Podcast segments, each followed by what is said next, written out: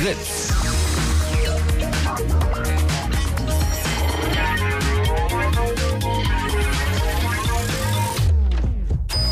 Blue Moon. Die zwei Sprechstunden.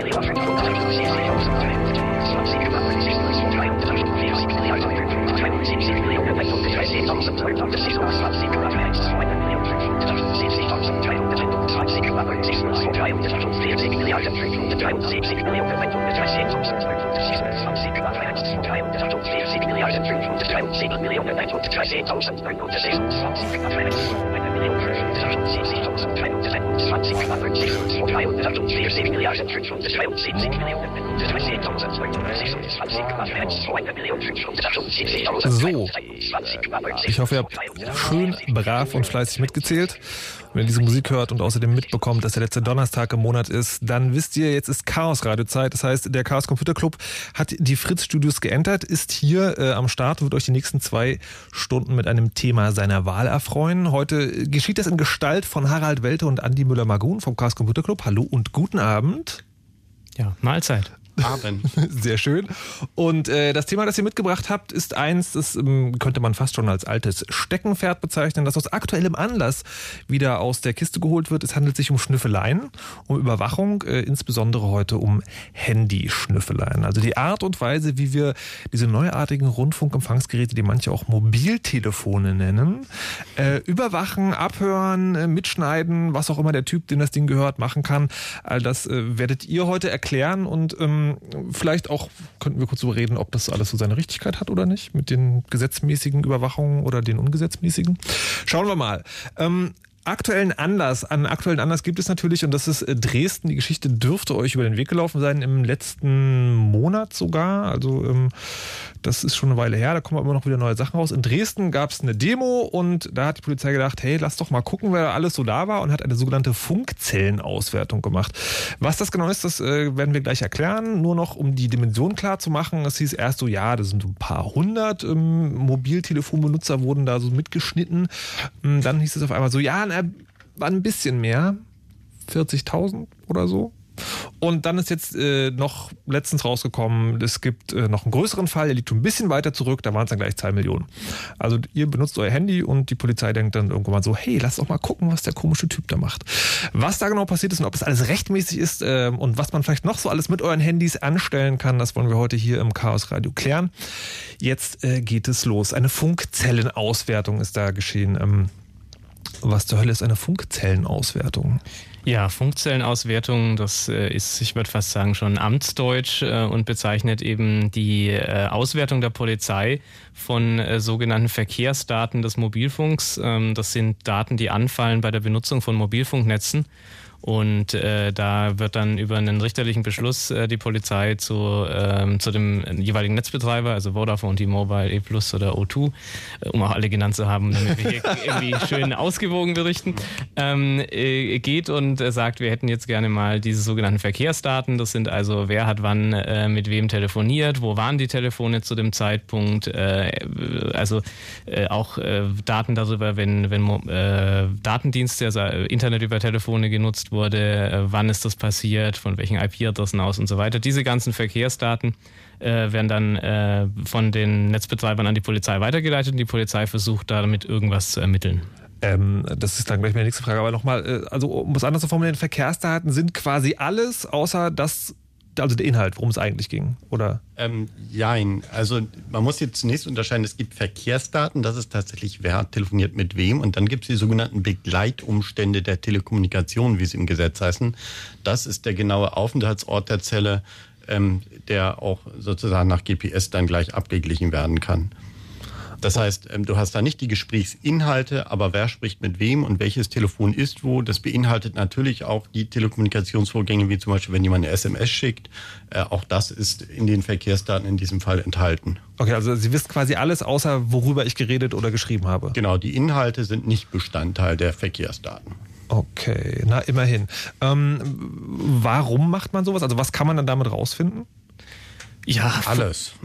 Im, Im, Grunde leider sehr viel. Ja, zunächst also. denkt man vielleicht, äh, es sind ja nur die Verkehrsdaten und nicht die Inhalte. Mhm. Ähm, das ist ja noch nicht so relevant. Aber wenn man das mal über einen längeren Zeitraum äh, vor allem sich anschaut, bekommt man halt ein sehr genaues Profil, vor allem durch die Positionsdaten. Also wer sein Telefon den ganzen Tag mit sich rumträgt und eingeschaltet hat, ähm, äh, der hat permanent äh, Informationen darüber, wo er ist, sozusagen ähm, an die Polizei dann weitergegeben in dem Fall.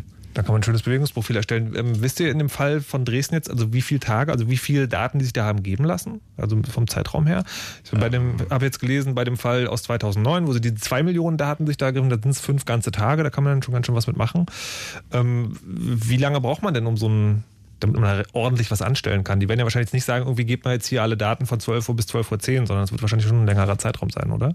Also, ne, wenn ich es richtig sehe, haben die ähm, in Dresden tatsächlich nur, warte mal, zwischen 13 und 17.30 Uhr, also viereinhalb Stunden heißt es hier. Ähm, allerdings ähm, die, die Realität kommt jetzt ein bisschen scheibchenweise. Also man muss ein bisschen gucken. Es ist auch noch nicht, es gibt Andeutungen, dass nicht nur eine Funkzellenauswertung, also eine netzseitige Speicherung und Übermittlung der Daten stattgefunden hat, sondern auch der Einsatz äh, von technischen Geräten der Polizei selbst, mit denen man GSM äh, Luftschnittstellen, wie sie heißen, also die äh, Kommunikation zwischen den Mobiltelefonen und den Funkzellen abhören kann, entweder durch einen IMSI-Catcher oder durch passive oder sogenannte semi-passive, das sind dann aktive Komponenten. Ähm, die Realität ist hier noch nicht vollständig ähm, transparent äh, rekonstruiert, um es mal vorsichtig zu sagen. Okay, dann also wir können ja zu dem, was diese IMSI-Catcher und Semi-Aquivas? Semi-passiv ist so die, ja, das ist so eine höfliche Hersteller- Umschreibung. Das sind also Geräte, die wir nachher noch im Detail beschreiben können, die nicht nur passiv zuhören können und funktionellen Daten auswerten können oder auch Gesprächsinhalte mitlesen und mithören können, ähm, sondern die auch intervenieren können, die beispielsweise eine SMS, die an jemanden geschickt wird, abfangen können und dann eine andere SMS weiterschicken, um dem seine Beziehung zu beenden oder andere Dinge zu tun. Wir packen in das Kapitel das ganze Programm. Ja. ja, könnte man so sagen. Okay. Äh. Ich würde noch gerne kurz da bleiben. Äh, funktionelle Auswertung. Wie genau wird das dann ausgewertet? Also kriegen die irgendwie, also ich stelle mir jetzt tatsächlich äh, also so ein bisschen Lachen vor, die kriegen jetzt einen Ausdruck irgendwie 40 nee, die haben, nee, nee, die haben eine Datenbank von also 896.000 Datensätze. Äh, das sind die äh, kompletten, also das ist zumindest die Zahl, die ich hier vorliegen habe. Ähm, äh, wo eben alle Verkehrsdaten sind. Das heißt, alle ähm, äh, Kommunikationsvorgänge, sei es, dass jemand abgehend telefoniert, dass er angerufen wird, dass eine SMS sendet oder empfängt oder in anderer Art und Weise, Stichwort Internet, eine Verbindung aufbaut. Ähm, das sind also nicht die, äh, wenn man so eine, äh, eine, eine nicht netzseitige Auswertung macht, sondern eine technische Auswertung macht, also quasi die Luftschnittstelle abhört, dann hat man natürlich noch viel mehr. Dann hat man auch das Gerät, das sich alle äh, paar Minuten mal meldet und sagt, hier bin ich mit äh, den Daten und so fort. Es sind hier immerhin nur in Anführungszeichen die Verkehrsdaten, aber eben aller Geräte in äh, der Dresdner Innenstadt. Und was passiert dann mit diesen Daten? Ja, das, das können, ist eine gute Frage. Ja, da können wir nur mutmaßen, was die Polizei genau damit macht. Ja, also es sind äh, halt doch sehr viele Daten. Vor allem muss man immer berücksichtigen, es geht halt nicht nur um Telefonie. Da kann man noch sagen, gut, wie viele Telefonate führe ich am Tag? Es sind ja nur ein paar Datensätze. Ja, aber jedes, also gerade mit den modernen Smartphones, jedes Mal, wenn das Telefon die E-Mails abfragt und synchronisiert, jedes Mal, wenn ich mhm. irgendwie eine Twitter-Nachricht schreibe oder sonst irgendwas, das sind alles einzelne Kommunikationsvorgänge und da werden jeweils entsprechend äh, Verkehrsdaten generiert. Ja, also was man vielleicht sagen kann, was die Polizei mit den Daten macht und auch was andere Institutionen mit den Daten machen, man unterscheidet in der Überwachungswirtschaft, um die mal so zu benennen, äh, tatsächlich zwischen den Erhebungsinstrumenten, also SIGINT oder Comment, Signal Intelligence oder Communication Intelligence, das sind quasi Abhöreinrichtungen, und dem, was man danach mit den Daten macht, also die Auswertungskapazitäten, das sind die sogenannten Intelligence Support Systems.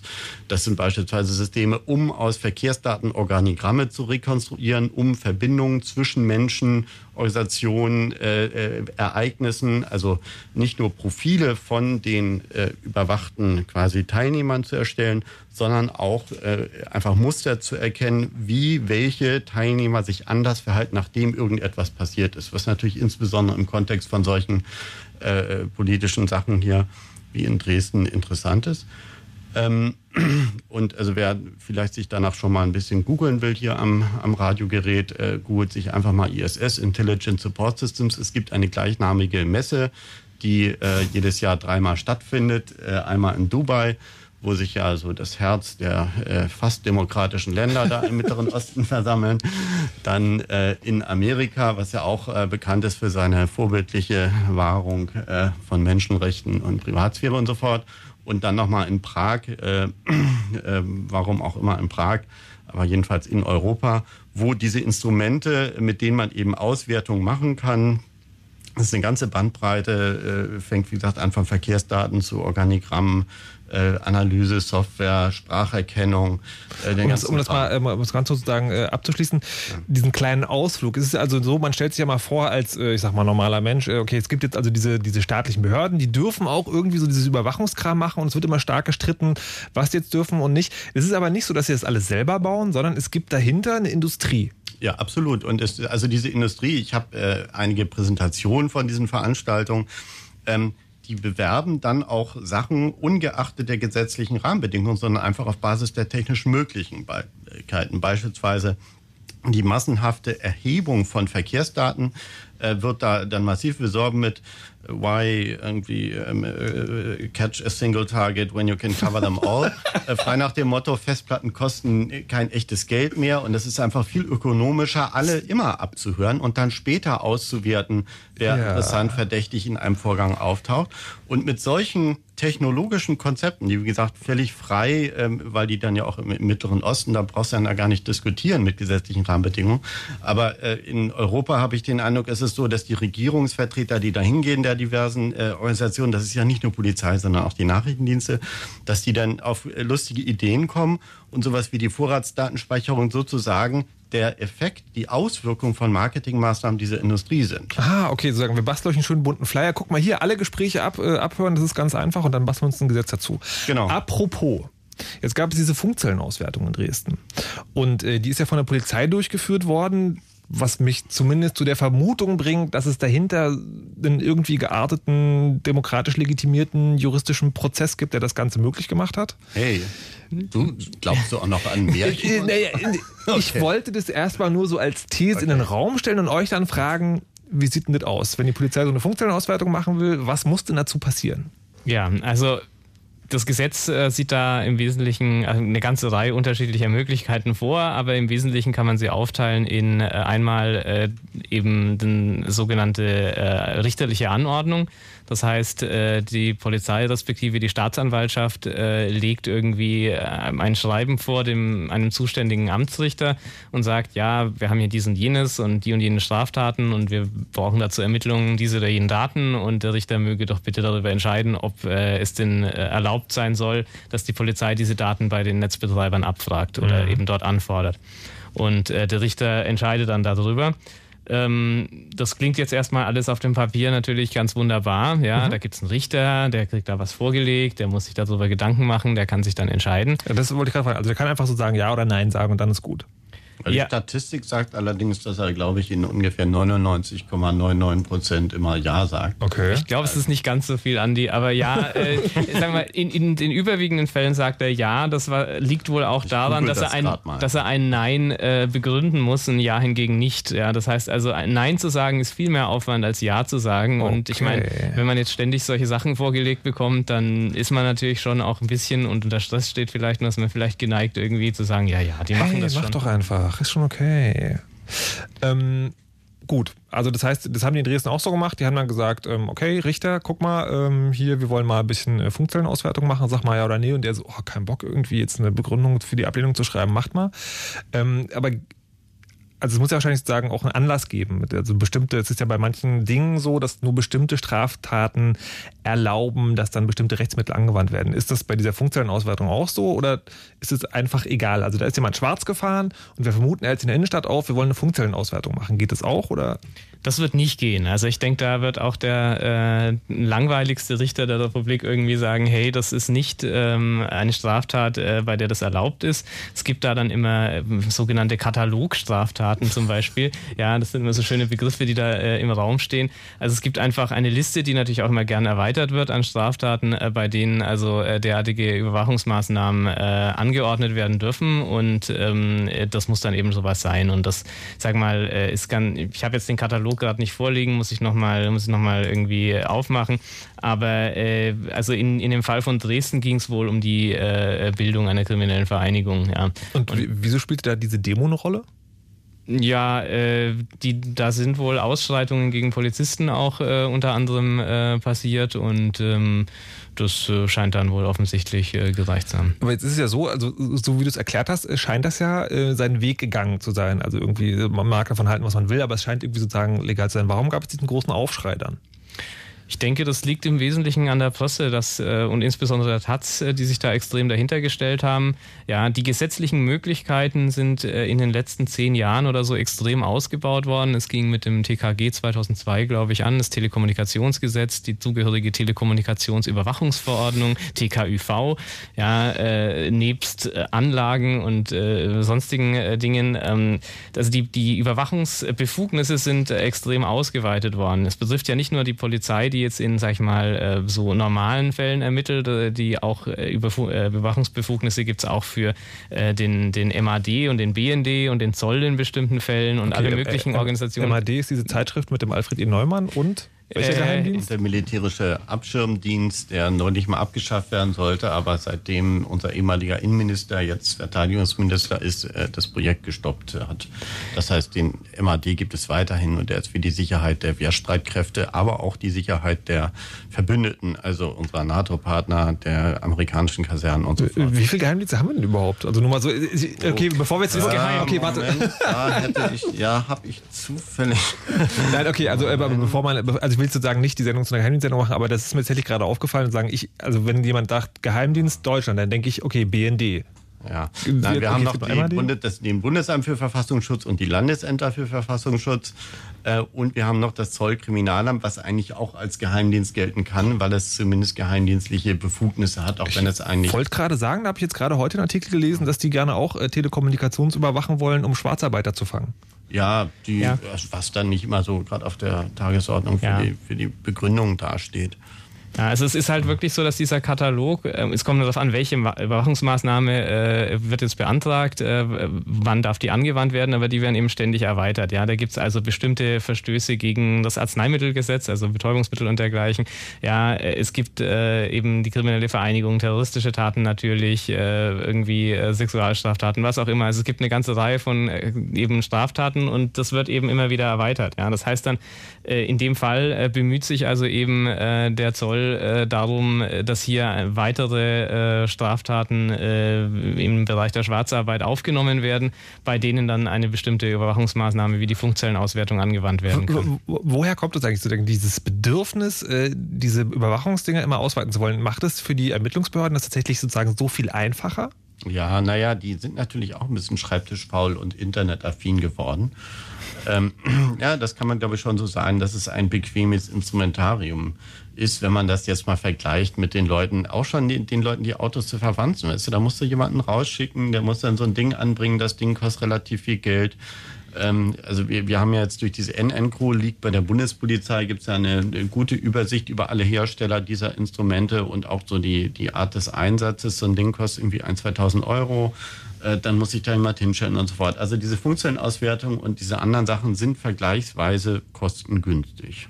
Ja, also vor allem die Funkzellenüberwachung, ja, weil die Daten liegen bei dem Operator, also bei dem Netzanbieter. Muss die muss ich nur anfordern, okay. da kriege ich dann, äh, also die Polizei kann dann noch, wie es im Gesetz so schön steht, äh, den Weg bestimmen, auf dem die Daten zu ihr gelangen. Also die können dann sagen, jetzt mal hier auf dieses Speichermedium oder so ja. oder diesen Übertragungsweg und ähm, dann habe ich die Daten. Und wenn ich mal überlege, was weiß ich, wir reden hier über 800.000 oder 2 Millionen Datensätze, das ist ja für jeden Popel-Computer äh, von vor zehn Jahren äh, irgendwie ein leichtes, die zu indizieren, zu cross cross-referenzieren, da eben äh, Graphen zu malen, wer hat wann wen telefoniert und wo sind irgendwelche Gruppen. Äh, da gibt es äh, ja genügend Möglichkeiten, diese Daten dann zu durchforsten äh, mit ganz wenig Technik. Also der, der, der Pfeil geht quasi so, also ähm, wir machen, wir überwachen mehr, weil das einfacher und unaufwendiger ist, als sozusagen immer die einzelnen Leute ähm, an den Start zu bringen. Dabei fallen, das ist halt die Technik, einfach mehr Daten an, als wir brauchen und dann können wir doch gleich nochmal gucken, ob da nicht noch was dabei ist. Ist das so grob der Ablauf? Ja, ich denke schon. Was ich jetzt gerade noch erwähnen wollte, weil du sagtest, ähm, äh, warum ist der Aufschrei so groß? Ja, also diese Gesetze, wie gesagt, äh,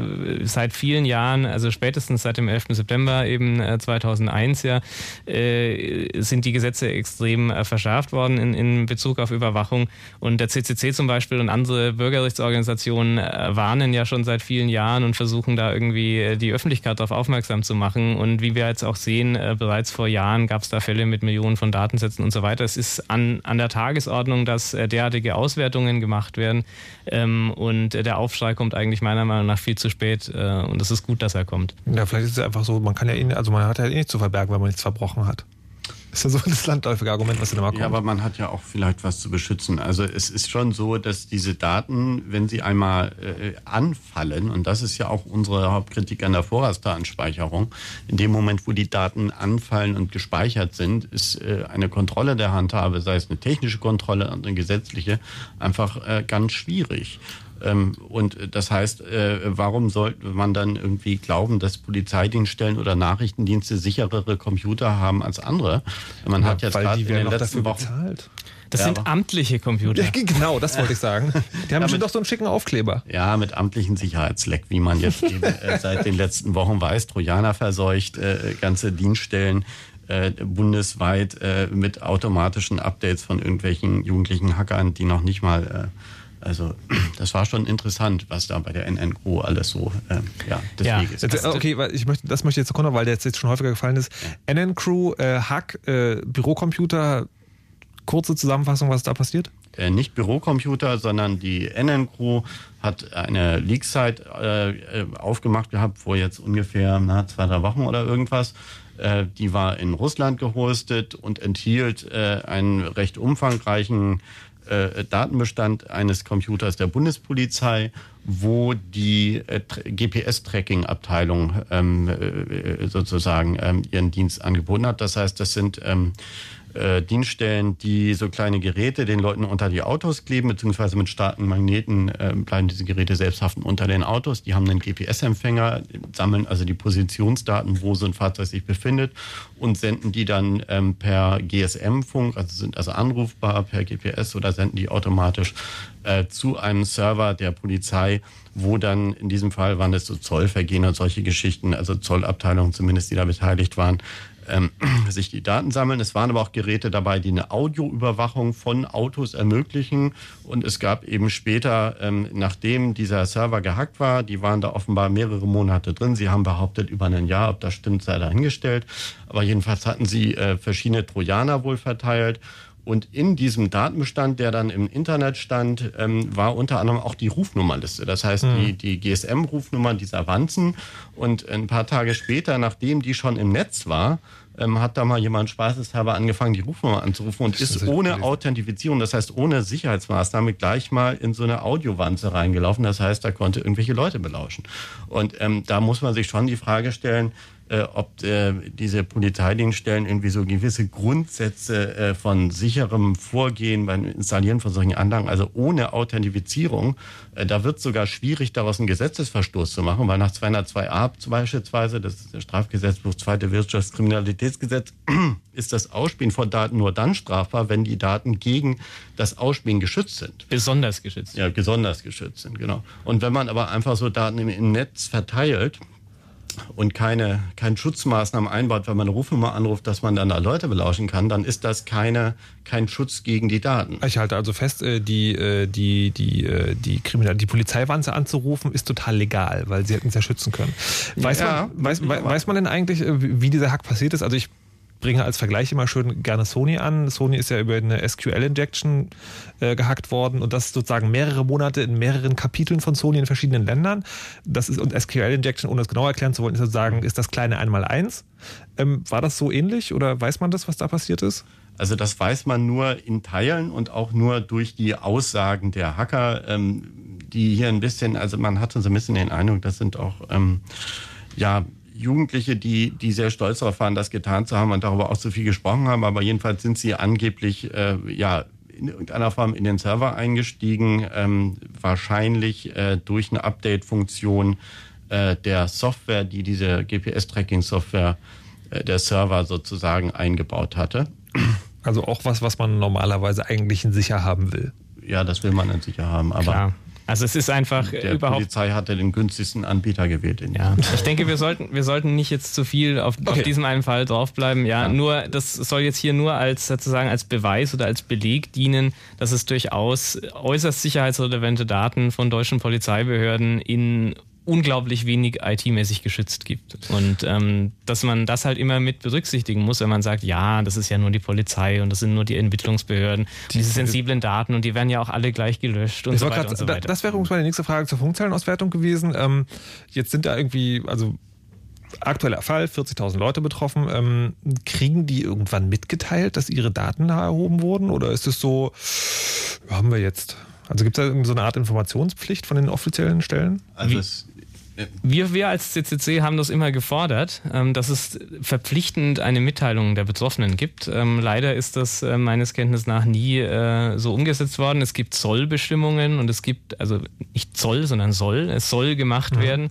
Ähm, und äh, aber in der Realität wird es dann halt doch sehr selten gemacht. Also es, es gab dazu, glaube ich, mal eine parlamentarische Anfrage vor ein paar Jahren äh, im, im Bundestag und da war das also wirklich unter ferner liefen, wie viel Prozent der, der, der Opfer dieser Überwachungsmaßnahmen tatsächlich mal benachrichtigt wurden nach Abschluss der, der, der Maßnahme. Und also, das ist ja. Also es gibt in der Theorie auch im Gesetz ein, äh, eine Benachrichtigung des Betroffenen, wie es heißt. Ähm, Und ähm, die ist allerdings äh, nur dann vorgesehen, wenn durch die Benachrichtigung den Ermittlungsbehörden in, bei den Ermittlungen keine Nachteile entstehen könnten. Und das wird regelmäßig in Anspruch genommen, dass sie also sagen, ihnen würden dadurch taktische Nachteile entstehen, dass Leute mhm. wissen, dass sie abgehört wurden. Ja, aber das wird bei solchen Großmaßnahmen wie jetzt hier diese Funkzellenauswertung mit äh, 300.000 betroffenen Leuten, also in diesen 800.000 Datensätzen ja. ungefähr 300.000 Leute oder Telefone waren da beteiligt. Ähm, da kann ich natürlich irgendwie nicht sagen, alle, bei allen 300.000 würde es die Ermittlungen beeinträchtigen, wenn man die hinterher benachrichtigen würde. Ja, das ist ja wohl total, dann würde man ja behaupten, dass die alle voll kriminell sind und alle irgendwie. Ähm, ja, die Dresdner, weißt du, so, hm, müsste man mal gucken. Na, vor allem dann die ganzen, die ganzen, äh, ja, aus der Restrepublik angereisten, ja, ja, ja, gewaltbereiten Jugendlichen in, in Hunderttausender Zahl. Okay. Dann haben wir jetzt also den aktuellen Anlass geklärt, warum wir heute darüber reden, wie man Mobilfunktelefone so schön überwachen, aushorchen und äh, nachtracken kann. Wir werden gleich nach dem Fritz-Info mit Nachrichten, Wetter und Verkehr nochmal äh, über die Vorratsdatenspeicherung sprechen, also ein, äh, ein gesetzliches Instrument, was überhaupt erst möglich gemacht hat. Und äh, danach um die ganzen anderen Dinge zu sprechen kommen, die man mit Handys noch so anstellen kann. Aber vorher, wie gesagt, erstmal das Fritz-Info mit Nachrichten, Wetter und Verkehr.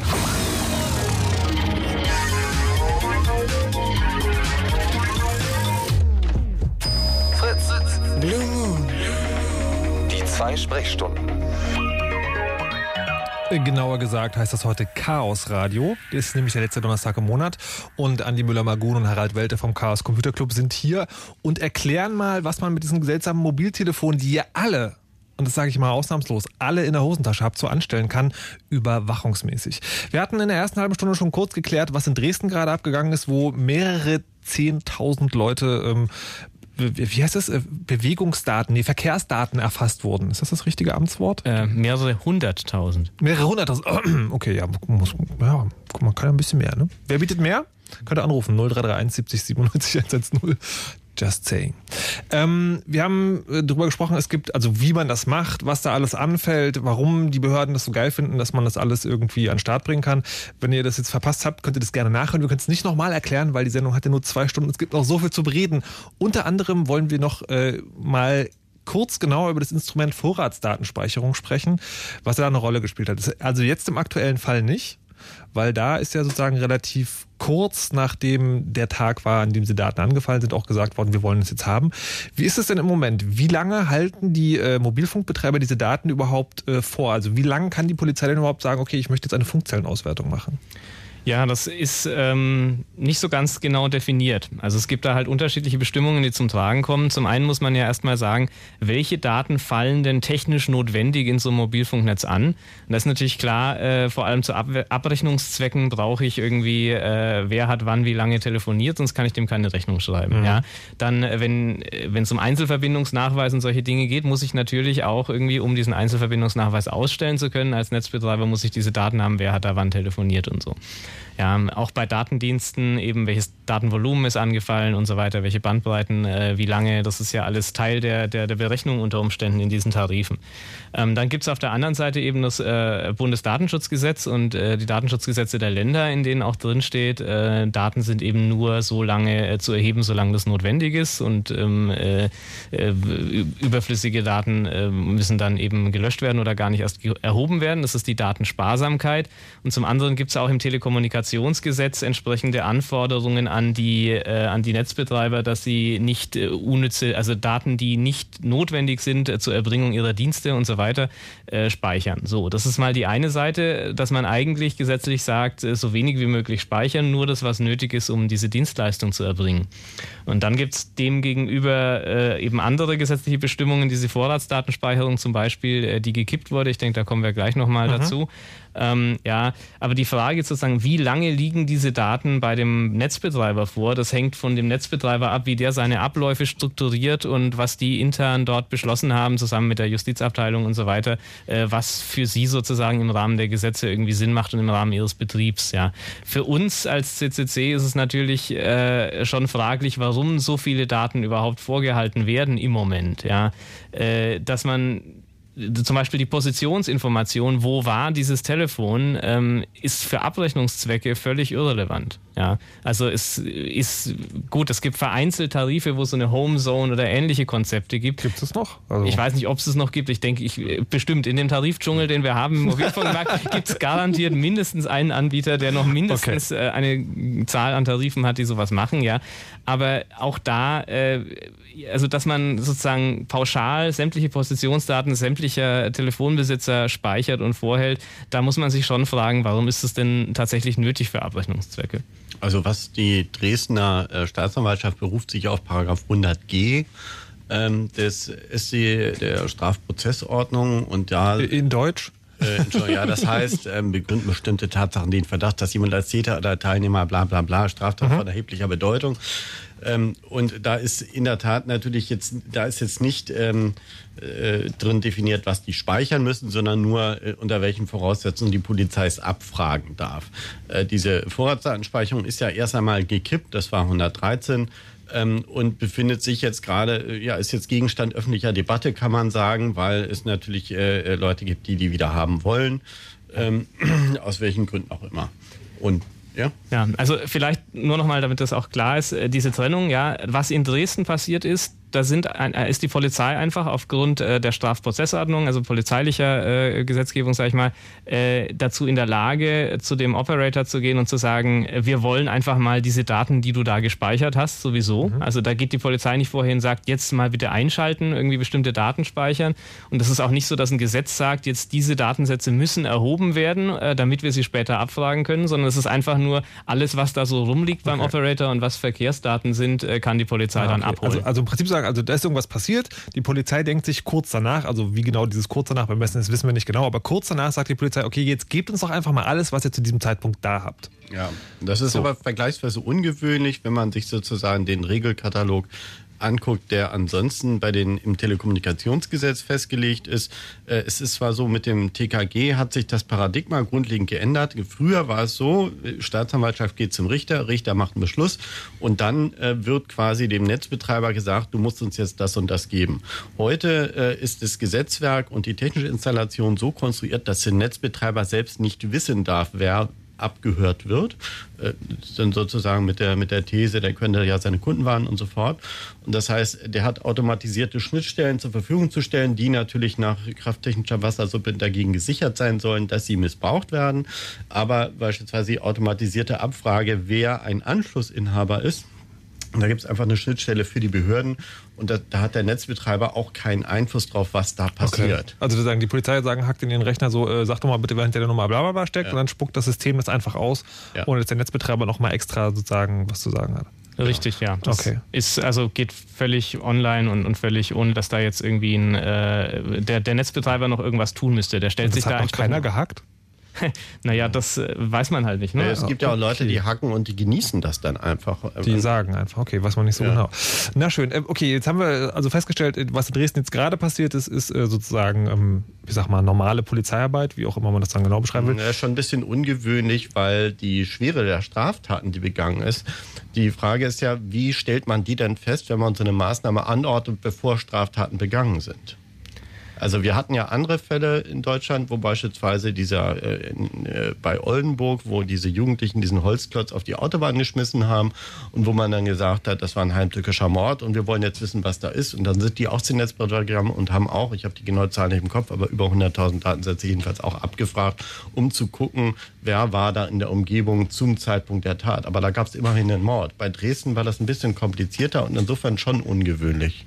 Ja, also das ist halt immer so eine Abwägungsfrage, äh, bei welcher Art von Straftat äh, wird sowas eben, äh, ist es berechtigt oder nicht? Und das wird eben, wie wir schon vorhin erwähnt haben, immer weiter aufgeweicht. Ja, man kann sich schon fragen, ist es denn gerechtfertigt, äh, nur weil da, sag ich mal, so ein bisschen Widerstand gegen Polizei oder ähnliches da war oder es ein bisschen zu Rangeleien gab, äh, muss man deswegen so zu dieser, äh, sag ich mal, Vollüberwachung einer ganzen Stadt greifen? Die also ja, die ja aber sozusagen darauf wollte ich hinaus sagen, dass also das kleinere Übel quasi, zumindest aus eurer Perspektive ist, weil diese Geschichte von vor zwei Jahren, die da aufgetaucht ist mit den zwei Millionen Sachen oder Leuten, das ist ja aufgrund der Vorratsdatenspeicherung äh, passiert, weil die gab es damals noch. Das heißt, du hast jetzt halt gerade erklärt, irgendwie die Polizisten sind in einem aktuellen Fall hingegangen und gesagt, gib mal alles, was ihr habt. Was ist denn da der Unterschied zur Vorratsdatenspeicherung? Wie funktioniert denn die? Ja, also die Vorratsdatenspeicherung ist etwas, was äh, eingeführt wurde ähm, äh, vor einigen Jahren, ich weiß nicht mehr, was Anfang 2009 oder 2008, also irgendwie vor ein paar Jahren wurde es äh, ins Gesetz geschrieben, Paragraph 113 a und b äh, des Telekommunikationsgesetzes ähm, ist gekommen auf äh, Druck äh, äh seitens der EU. Da gab es eine EU, ähm, äh, ich nicht, Direktive oder Richtlinie dazu jedenfalls, dass es in, in allen Ländern umgesetzt werden muss. Und da ist es ganz anders. Da geht es nicht darum, dass Daten, die sowieso schon da sind, äh, dass man die dann nachher abgreift mhm. äh, als Polizei. Wenn man Glück hat, sind die halt da, dann nimmt man sie nicht. Wenn, wenn, wenn keine da sind, hat man Pech gehabt. Sondern da macht man das ganz, dreht man das um, sondern man sagt sozusagen, die gesamte Bevölkerung oder zumindest alle Teilnehmer von Telekom Telekommunikationsnetzen äh, sind unter Generalverdacht und wir speichern mal auf Vorrat, im deutschen Fall äh, für sechs Monate lang, sämtliche Verkehrsdaten dieser Telekommunikationsteilnehmer. Ja, und äh, da ist auch ganz genau spezifiziert, um was es geht, ähm, was da alles zu speichern ist. Und diese ganzen Daten muss dann jeder Anbieter von Telekommunikationsdiensten speichern, bevorraten ähm, nur für den Fall, dass dann innerhalb von sechs Monaten mal irgendeine Polizei oder ähnliche Behörde äh, des Staates sagt, ja, wir hätten da gern mal Daten gehabt. Ja, also da werden dann wirklich, wenn man sich vorstellt, wie viele Telefone, das betrifft ja nicht nur Mobiltelefonie, es betrifft Telefonnetze, das Internet, äh, Mobiltelefonnetze, mobile Internetnutzung und so weiter. Diese ganzen Daten äh, werden bevorratet und äh, können dann auf Bedarf angefordert werden. Und das erfreulicherweise äh, ist das dann durchs Bundesverfassungsgericht äh, gekippt worden. Das Bundesverfassungsgericht hat die entsprechenden Paragraphen inzwischen für nichtig erklärt ähm, und damit stehen sie zwar noch im Gesetz, aber sind nicht mehr in Kraft. Jetzt, ähm, okay, sind nicht mehr in Kraft. Es gibt ja gerade eine Diskussion. Ich war gerade ganz erstaunt. In Nachrichten haben wir gerade gehört, okay, die EU debattiert gerade, ob man möglicherweise die Waffengesetze mal verschärfen sollte. Das ist ja fast schon ein Fortschritt, weil normalerweise heißt es ja immer, äh, wir sollten doch mal hier irgendwie mehr überwachen. Das ist ja auch gerade in dem Fall so. Ähm, also über Vorratsansprechungen wird ja auch gerade wieder gesprochen. Wir brauchen mehr Überwachung und noch Gefährderdateien und weiß der Geier was. Ähm, steht das gerade jetzt nochmal an, dass wir sozusagen die wieder bekommen oder sind wir da noch im Moment raus? Ja, also es gibt da schon ein starkes Drängen danach. Ja, also ich, würde, ich würde sagen, reaktionäre Politiker äh, sind da immer dahinterher. Äh, bei jedem, egal was passiert, irgendwo wird irgendeine Straftat begangen, die irgendwo in der Presse ist und dann wird sofort wieder in den Ring geworfen. Ja, aber mit der Vorratsdatenspeicherung hätten wir da irgendwie was dagegen tun können. Ähm, das ist sehr bedauerlich, dass wir diese Diskussion immer wieder und immer wieder haben. Ja. Wir hängen halt jetzt im Moment in der Luft. Äh, das äh, Bundesverfassungsgericht hat Gott sei Dank eben äh, diese Paragraphen für nichtig erklärt und damit sind sie erstmal vom Tisch. Das heißt, es wird de facto heute im Moment gerade keine Vorratsdatenspeicherung gemacht.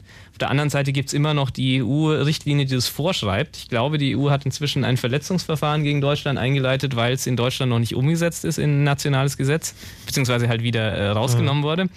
Ähm, und äh, die Politik, äh, respektive der Gesetzgeber, äh, ist sozusagen berufen, irgendwas zu tun. Ja? Ähm, und äh, was da genau passieren wird, ja, das steht noch offen, aber Forderungen sind genug da, äh, eben wieder eine Vorratsdatenspeicherung einzuführen. Es ist jedenfalls nicht so, dass sich die deutsche Regierung über ihren Einfluss im Europäischen Parlament dafür einsetzt, die Vorratsdatenspeicherung auf Europa weiter Ebene abzuschaffen. Nein. Äh, was ja äh, in der Theorie gab es so ein Verfahren vom Europäischen Gerichtshof, wo andere Länder das versucht haben, aber da hat man auch noch keine. Okay, also da blüht uns noch was. Ich würde noch, äh, also weil wir noch diese anderen spannenden Themen haben, also ne, das mit dem IMSI-Catcher und den semi-passiven Dingern, die da freundlich konditioniert sind und die inhaltliche Überwachung. Ganz kurz zum Abschluss dieser Vorratsdatenspeicherungsdiskussion. Ach, eine Sache wollten, wollte ich noch sagen, Malte Spitz ja. sollte noch erwähnt werden. Das war der grüne Politiker, der hat sich von der Telekom seine, Vor seine Vorratsdaten, Speicherungsdaten erklagt. Und bei der Zeit, glaube ich, gab es eine Visualisierung. Also wenn ich jetzt die ganze Zeit zugehört habe und euch gefragt habe, hä, was, Vorratsdaten, Verkehrsdaten, wie soll das aussehen? Da kann man das wirklich sehen. Da gibt es also eine schöne Animation, da kann man sich das mal angucken. Und da wisst ihr ganz genau, was man daraus absehen kann. Und das ist schon äh, eine ganze Menge. Gibt es jetzt vom Club eine Position, wo ihr sagt, okay, wir wollen entweder, dass überhaupt gar nichts gespeichert wird oder wir wollen, dass vielleicht ein bisschen was oder also, also eine verdachtslose Speicherung von Telekommunikationsdaten äh, hat nicht zu erfolgen, also ganz klar nicht, äh, sondern äh, es kann äh, natürlich äh, können wir nicht dagegen angehen, wenn es einen richtigen Beschluss gibt und wenn jemand verdächtigt wird, Straftaten nach Katalog im 100a ist das nebenbei bemerkt, ist die Liste dieser besonders schweren Straftaten, auch wenn die schon ganz schön lang ist Ähm, da kann man natürlich sagen, na ja gut, äh, wenn da jemand eine Straftat begeht und dann irgendwie wird er abgehört, um ihn dazu zu überführen, da kann man schwer was gegen tun. Mhm aber ähm, dass äh, verdachtslos gespeichert wird äh, und dann noch nicht mal weder technisch noch juristisch richtig sichergestellt ist, dass solche Daten nicht in fremde Hände fallen, äh, das kann es nicht sein. Okay, aber ich wollte es mal klar machen, also weil ich glaube, äh, dass viele Leute immer das sozusagen immer beide Extreme verstehen. Also ihr seid nicht dagegen, dass äh, Telekommunikationsmittel überhaupt gar nicht benutzt werden, um Verbrecher dingfest zu machen, sondern ihr seid dagegen, dass sozusagen das von verdachtslos halt gespeichert wird. Richtig, ja. Also es gibt zwei Dinge. Das eine ist eben, was Andi gesagt hatte, das verdachtslose Speichern. Das andere ist halt immer die Verhältnismäßigkeit. Also ich weiß nicht, wer auf die Idee kommt, dass das Auswerten von 300.000 äh, Personen, 800.000 Datensätze, 2 Millionen Datensätze, dass es in irgendeiner Art und Weise verhältnismäßig ist über die Straftaten, die wir da reden. Da reden wir über, wie viele Täter sollen da ermittelt werden? Ein, zwei, drei, vier, eine Handvoll, ja, und dafür überwachen wir 300.000 Menschen. Wo, wo ist da die Verhältnismäßigkeit? Okay, ihr könnt übrigens, äh, wenn ihr euch dazu äußern wollt, auch gerne hier anrufen. Ähm, 0331 70 97 110 ist die Nummer. Falls ihr denkt, ach nee, wir brauchen noch viel mehr Vorratsdatenspeicherung oder vielleicht gar nichts, könnt ihr gerne äh, heute Ihre Meinung dazu sagen. Ähm, solange ihr euch überlegt, ob ihr das machen wollt, wollte ich hier zu einem zweiten großen Punkt auf unserer Liste kommen. Das ist der sogenannte IMSI-Catcher, der äh, möglicherweise auch in Dresden zum Einsatz gekommen sein könnte. Man nichts genaues weiß man nicht, aber das ist auf jeden Fall eines dieser Werkzeuge, die man zur Mobiltelefonsüberwachung benutzen kann. Was ist das? Was macht der? Kann ich mir den auch selber basteln? Ja. Ja, okay. das kann man Gut. definitiv. Ähm, also was, worum geht's dabei? Ja, also zunächst mal vielleicht die Begrifflichkeit. Äh, IMSI ist die International Mobile Subscriber Identity. Das ist sowas wie die Seriennummer der SIM-Karte. Das heißt eine eindeutige Nummer, die deinem Mobilfunkvertrag äh, äh, zugeordnet ist ähm, und die mit deiner Telefonnummer assoziiert ist. Ähm, und äh, das handelt sich um ein Gerät, was also eine, eine Basisstation vorgaukelt, das heißt äh, simuliert. Simuliert, ja. Ähm, man, man startet dieses Gerät, es verhält sich wie eine normale Funkzelle des Netzbetreibers, ist aber keine. Und äh, man, man äh, äh, bringt dann die Telefone dazu, in diese Zelle hineinzuwechseln, in diese falsche Zelle. Ähm, und dann weiß man natürlich, welche Telefone in der Umgebung sind. Ja, weil diese Telefone alle sich, die, die suchen sich immer das stärkste Signal, die beste Zelle. Und wenn man also vorgaukelt, man sei die beste Zelle und man, man sei die Telekom oder Vodafone oder einer dieser Netzbetreiber eben, ähm, dann werden die Telefone in der Umgebung, wenn alle sagen, ah, eine starke Zelle, da buchen wir uns jetzt mal ein. Okay, ich würde, möchte an dieser Stelle sagen, eine äh, ganz kurze Anmerkung machen zu, wir reden hier die ganze Zeit über GSM-Telefonie und äh, wir reden jetzt über Funkzellen und können das nicht sozusagen ganz genau erklären, aber ähm, es gibt ja schon viele andere alte, ältere Chaosradios, wo das genau passiert. Also wenn ihr euch das nochmal genau raufhelfen müsst, könnt ihr das gerne hören, chaosradio.de. Ähm, da gibt es die ganzen alten Folgen. Chaosradio.ccc.de das auch. Aber ich glaube, das andere funktioniert. Egal. Ihr wisst Bescheid, äh, könnt ihr hingehen. Und ähm, so, also kurz gesagt, ein Handy, wenn ich das anmache, bucht sich das halt sagen in eine Zelle ein. Das heißt, irgendwo steht ein Funkmast und da kommuniziert das Handy mit. Ich nehme jetzt so einen IMSI-Catcher mit und dann denkt mein Handy, okay, das ist die Zelle. Da frage ich mich natürlich, Moment mal, wenn ich normalerweise in einem WLAN kommuniziere, dann wird doch irgendwie sichergestellt, dass ich mit der richtigen Gegenstelle kommuniziere. Wieso kriegt denn das Mobiltelefon nicht mit, dass ich jetzt gerade mit jemandem kommuniziere, der überhaupt gar nicht zum Mobilfunkbetreiber gehört? Gehört. Also das liegt an einer Eigenart des GSM-Protokolls. Äh, da ist quasi ein, ein Fehler geschehen, kann man sagen, bei der Erstellung des Protokolls. Andere sagen, da ist kein Fehler geschehen, sondern das wurde absichtlich so gemacht. Die sogenannte einseitige Authentifizierung. Das heißt, wenn ein Mobiltelefon sich beim Netz anmeldet über die Luftschnittstelle, also über einen Funkzellenmast, kann das Netz sehr genau und auch eindeutig überprüfen, ob das Mobiltelefon, das behauptet, eine bestimmte IMSI zu haben, das heißt eine bestimmte Rufnummer zu haben, die einer IMSI dann auch zugeordnet ist, das äh, ist kryptografisch überprüfbar quasi. Mhm. Äh, es gibt aber keinen Mechanismus andersrum, dass das Telefon auch feststellen kann, ähm, ob der Funkzellenmast, der behauptet, zuständig zu sein, auch tatsächlich zum Netzbetreiber gehört. Ähm, das haben sie irgendwie vergessen, kommt vor. Okay. Ähm, und ähm, der, man muss aber auch vielleicht sagen, der IMSI-Catcher ist noch ähm, die, die preiswerteste Variante unter den Gerätschaften, die den Behörden zur Verfügung stellen.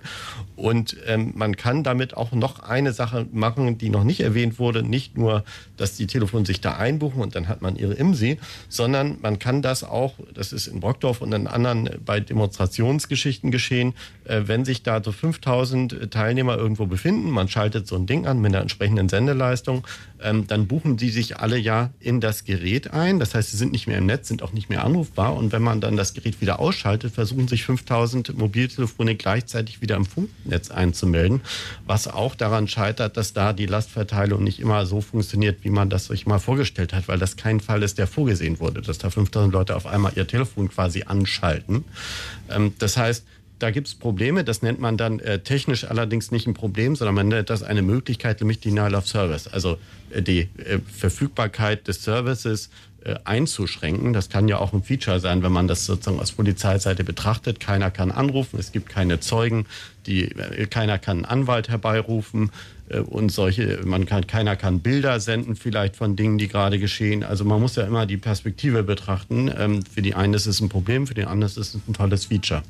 Ja, gut, ob ich da jetzt so weit gehen würde, ist nochmal eine andere Frage. Aber ähm, was vielleicht noch relevant ist bei dieser ganzen Frage, warum hat man das vergessen? Ja, ähm, das ist ganz einfach. Äh, das ist entwickelt worden ähm, und man hat grundsätzlich immer die Sicherheit des Netzanbieters berücksichtigt, aber nie die Sicherheit des Anwenders. So. Der Anwender, wen interessiert das? Ja, eben. Wen interessiert dieser Kunde? Der soll gefälligst zahlen und den Mund halten. Okay. Ja, ähm, der Netzbetreiber muss sicher davor sein, also um einfach äh, Rechnungen stellen zu können und seine Dienste äh, in, in, in also äh, nachweislich irgendwie, äh, dass sie, dass sie genutzt wurden, muss der Netzbetreiber feststellen können, ob dieser Teilnehmer, der behauptet, ein bestimmter Teilnehmer zu sein, ob das tatsächlich diese SIM-Karte und dieses Telefon ist. Dafür muss ein Mechanismus da sein. Sonst gibt's Missbrauch, sonst gibt's äh, Betrug und, und äh, Leute, die irgendwie auf fremder Konten telefonieren und so weiter und so weiter.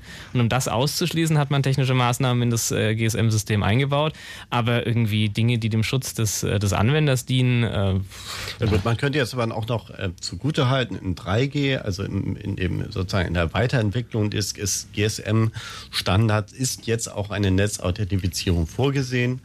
Äh, insofern also ich habe schon eingestanden, dass es ein Problem war. Ja, aber 20 also Jahre später hat man dann doch mal das System verbessert, nicht wahr? Und dann hat man es auch gleich so verbessert, dass man wieder sich eine Lücke irgendwie eingebaut hat. Eine blöde, ist aber auch ärgerlich, ja. Und zwar, äh, gut, wir sind jetzt sehr in der Technik, ich werde noch den einen Sach, äh, Satz erwähnen, ja. Ähm, nämlich, wenn äh, so ein Telefon sich versucht, auf 3G, also dem neueren äh, Mobilfunksystem einzubuchen, auch als UMTS bekannt, ähm, dann äh, kann eine 3G-Zelle, bevor sie sich authentisiert hat, kann sie sagen, ach, schalt doch mal auf dieses alte GSM um. Ja, und ja, dann ja. habe ich natürlich wieder die Probleme von GSM. Also es ja, ist, aber es äh, gibt Mobiltelefone, die kann man dazu zwingen, nur im 3G zu bleiben. Das glaubst du deinem Telefon? Ja, das habe ich ausprobiert mit einem Monitorgerät. Okay, ich habe aber auch, äh, also ich habe jetzt nur Wikipedia geklickt im Vorfeld, aber da habe ich eben gelesen, dass dieser Authentifizierungsmechanismus bei UMTS auch optional ist. Also der Betreiber muss den nicht anmachen. Ähm, das ist so meiner Kennt meines Kenntnisses nach nicht wirklich korrekt. Okay. Ähm, äh, ja, es, es gibt bestimmte Konstellationen, wenn man sehr alte SIM-Karten in neuen Telefonen hat und so, aber okay. da, nee, nee, nee. Also generell ist UMTS sozusagen eine gute Idee, könnte man sagen. Naja. Es ist besser, also aus, okay. aus, Sicher, sag ich mal, aus Sicherheitsaspekten, äh, die den Teilnehmer, die Sicherheit des Teilnehmers vor, vor äh, falschen Basisstationen beispielsweise betrachtet, ist es besser, aber nicht wirklich gut. Na, es ist okay. auch insofern besser, als dass die Algorithmen, die eingesetzt werden zur Verschlüsselung, einen deutlich höheren Standard und deutlich äh, technische, teurere Ausstattung, aufwendigere Ausstattung für einen Angreifer erfordern. Aber hier reden wir jetzt gerade nur von Angriffen auf die Luftschnittstelle. Was die netzseitige Überwachung betrifft, also auch das, was in Dresden passiert ist, da gibt sich GSM und UMTS gar nichts. Okay, das ist klar sagen. Wenn ich zum Anbieter gehe, dann sitze ich ja immer direkt an der Quelle, egal was der macht. Ähm, äh, okay, jetzt muss ich mal kurz sortieren. Also IMSI-Catcher gibt es, ähm, genau, wir haben gerade schon festgestellt, also man kann damit quasi einfach allen Telefonen, die da gerade in der Nähe sind, verbieten zu telefonieren, weil sie damit beschäftigt sind, sich wieder einzuloggen, wenn man den IMSI-Catcher wieder ausmacht. Das kann man so lange machen, bis keiner mehr Bock hat. Dann kann man ähm, sozusagen, was, was ja, was kann man damit eigentlich machen? Also was habe ich denn es für, geht für um noch die Identifikation der IMSIs und mit den IMSIs wiederum kann man die Teilnehmer identifizieren. Also ah. wenn man wissen will, wer sich an einem Ort befindet äh, und man hat die IMSIs, mit den IMSIs kann man sich aus der Netzbetreiberdatenbank die Rufnummern holen und über die Rufnummern dann entsprechend auch die Teilnehmerdatensätze, sprich ähm, das, was ich vorhin schon mal erwähnte, diese Schnittstelle, die vorhanden ist zur automatisierten Abfrage, das ist dann die Daten, die auch nach Gesetz erfasst werden müssen. Name, Vorname, Geburtsdatum, mhm. Anschrift und so fort. Okay, das heißt, da habe ich dann diesen Punkt, wo ich dann nicht mehr hingehen muss zum Betreiber und sagen muss, mach mal Funkzellenauswertung, sondern ich besorge mir quasi selber die anwesenden Rufnummern und fragt dann automatisch ab, wer da war und hat dann schon mal einen Überblick. Richtig, ja. Das sind Möglichkeiten. Es gibt andere, also andere Dinge, wo man IMSI-Catcher einsetzt. Vielleicht mal ganz kurz so die, die, die gängigen Fälle. Also der eingängige Fall ist, dass man zum Beispiel äh, nicht weiß, welche SIM-Karte oder was für ein Telefon eine äh, zu überwachende Person benutzt. Ja, also gerade wenn ich jetzt, äh, wenn ich jetzt ein Krimineller bin und ich weiß, oh, mit Telefon, ja, da wird viel überwacht und so, dann werde ich wohl kaum ein Telefon verwenden, was auf mich registriert ist oder was irgendwie mit mir assoziiert ist, sondern ich werde irgendwo halt ein gebrauchtes mit einer gebrauchten Prepaid-SIM, die noch auf jemand anders registriert registriert ist oder irgendwelche solchen Sachen werde ich halt benutzen. Mhm. Oder jeden Tag ein anderes Telefon verwenden, lauter solche Dinge. Ja, äh, je nachdem, wie paranoid man da ist.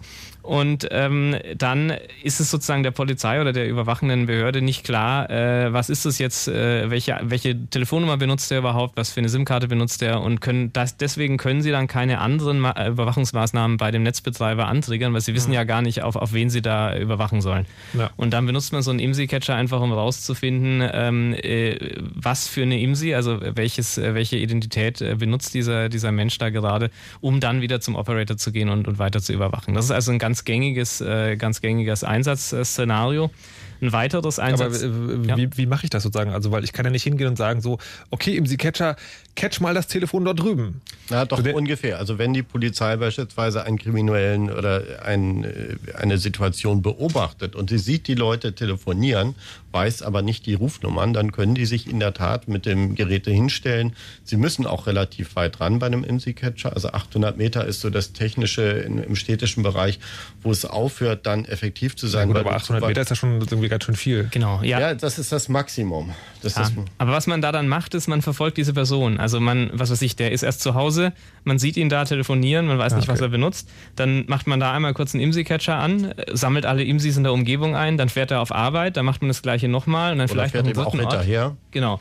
Also man macht halt so zwei, drei solche Messungen und dann äh, schaut man halt, welche Nummern tauchen bei allen drei Messungen auf. Die Wahrscheinlichkeit sagt irgendwie spätestens nach drei, vier Messungen ah. weiß ich dann, wer das war. Verstehe, also die gute alte Fußarbeit ist dann doch ein bisschen involviert. Okay, dann kann ich also mit dem IMSI-Catcher rausfinden, ähm, wer womit äh, telefoniert.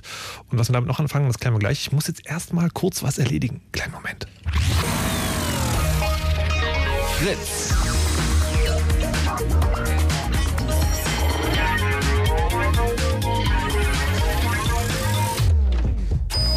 Blue Moon. Die zwei Sprechstunden. Chaos Radio heute. Wie ihr hören könnt, äh, zu Gast sind Andi Müller-Magun und Harald Welter vom Chaos Computer Club. Und es geht heute um Mobilfunktelefonüberwachung. Ähm, und wir haben schon mal geklärt, was eine Funkzellenauswertung ist. Da werden einfach sogenannte Verkehrsdaten abgegriffen beim Betreiber direkt. Reden, haben über die Vorratsdatenspeicherung geredet, warum das, also wie man das macht, wann man das macht und ob das eine coole Idee ist. Und sind eher so zum Schluss gekommen, dass nein, reden jetzt gerade über IMSI-Catcher, haben da schon festgestellt, okay, man kann das benutzen, um, äh, um rauszukriegen, wer mit einem bestimmten Telefon telefoniert. Ähm, jetzt habe ich, äh, wie gesagt, vorher Wikipedia geklickt, gelesen, man kann den IMSI-Catcher tatsächlich auch dazu benutzen, um zumindest einer einzelnen Person vorzugaukeln, das Telefon funktioniert ganz normal. Also quasi man kann seine Telefonate durchreichen. Weil wenn ich es richtig verstanden habe, ist doch, wenn ich einen IMSI-Catcher anmache, buchen sich die ganzen Telefone ein, aber dann ist der nicht im Netz. Das heißt, dann, also das Telefon funktioniert einfach nicht. Ja, also der Begriff IMSI-Catcher ist ähm, muss man mal sehen, der stammt sozusagen aus der Frühzeit der Geschichte, wo vergleichsweise einfache Geräte den Polizeidienststellen und den Nachrichtendiensten angeboten wurden, um das Problem der Teilnehmeridentifizierung, das war tatsächlich das primäre Ziel ähm, zu ermöglichen. Ähm, mittlerweile ähm, gibt es noch zwei weitere Arten von Anlagen, die hier erwähnt werden müssen, damit man das im Kontext versteht. Das eine sind tatsächlich reine passive Abhöreinrichtungen. Das sind also Geräte, die hören wirklich nur zu, die senden überhaupt nicht äh, und die entschlüsseln ähm, mit den mathematischen beziehungsweise dann mit äh, eben äh, etwas viel Computing Power, sag ich mal, also mit FPGAs, das sind so schnelle Prozessoren, die darauf optimiert sind, äh, diese spezifische Kryptographie zu brechen. Das heißt, das ist so bei den Nachrichtendiensten, bei anderen, wenn es darum geht, dass der, dass das Target, also der, der Mensch, der abgehört wird, absolut nicht wissen soll, dass das passiert, mhm. wenn man im Botschaftenbereich und so fort, wenn man da wirklich ähm, auch was riskiert. Den Polizeidienststellen muss man sagen, ist das aber ein bisschen egaler. Ähm, sondern die benutzen das, was man dann semi-passiv nennt. Das heißt, das sind Geräte, die hören schon im Wesentlichen zu und intervenieren dann, wenn es darum geht, äh, dass sie irgendeine äh, Situation ermöglichen wollen. Beispielsweise ein Gerät von 3G auf 2G zu switchen, beispielsweise eine IMSI nicht nur quasi ähm, äh, in Erfahrung zu bringen, sondern damit auch irgendwas zu machen. Zum Beispiel das Telefon klingeln zu lassen oder irgendetwas. Also wenn man äh, so ein Gerät hat, dann kann man komplett simulieren, die Netzzelle zu sein, kann mit dem Telefon machen, was man will. Ich habe hier zufällig so eine Bedienungsanleitung äh, von zufällig. so einem Gerät vor mir.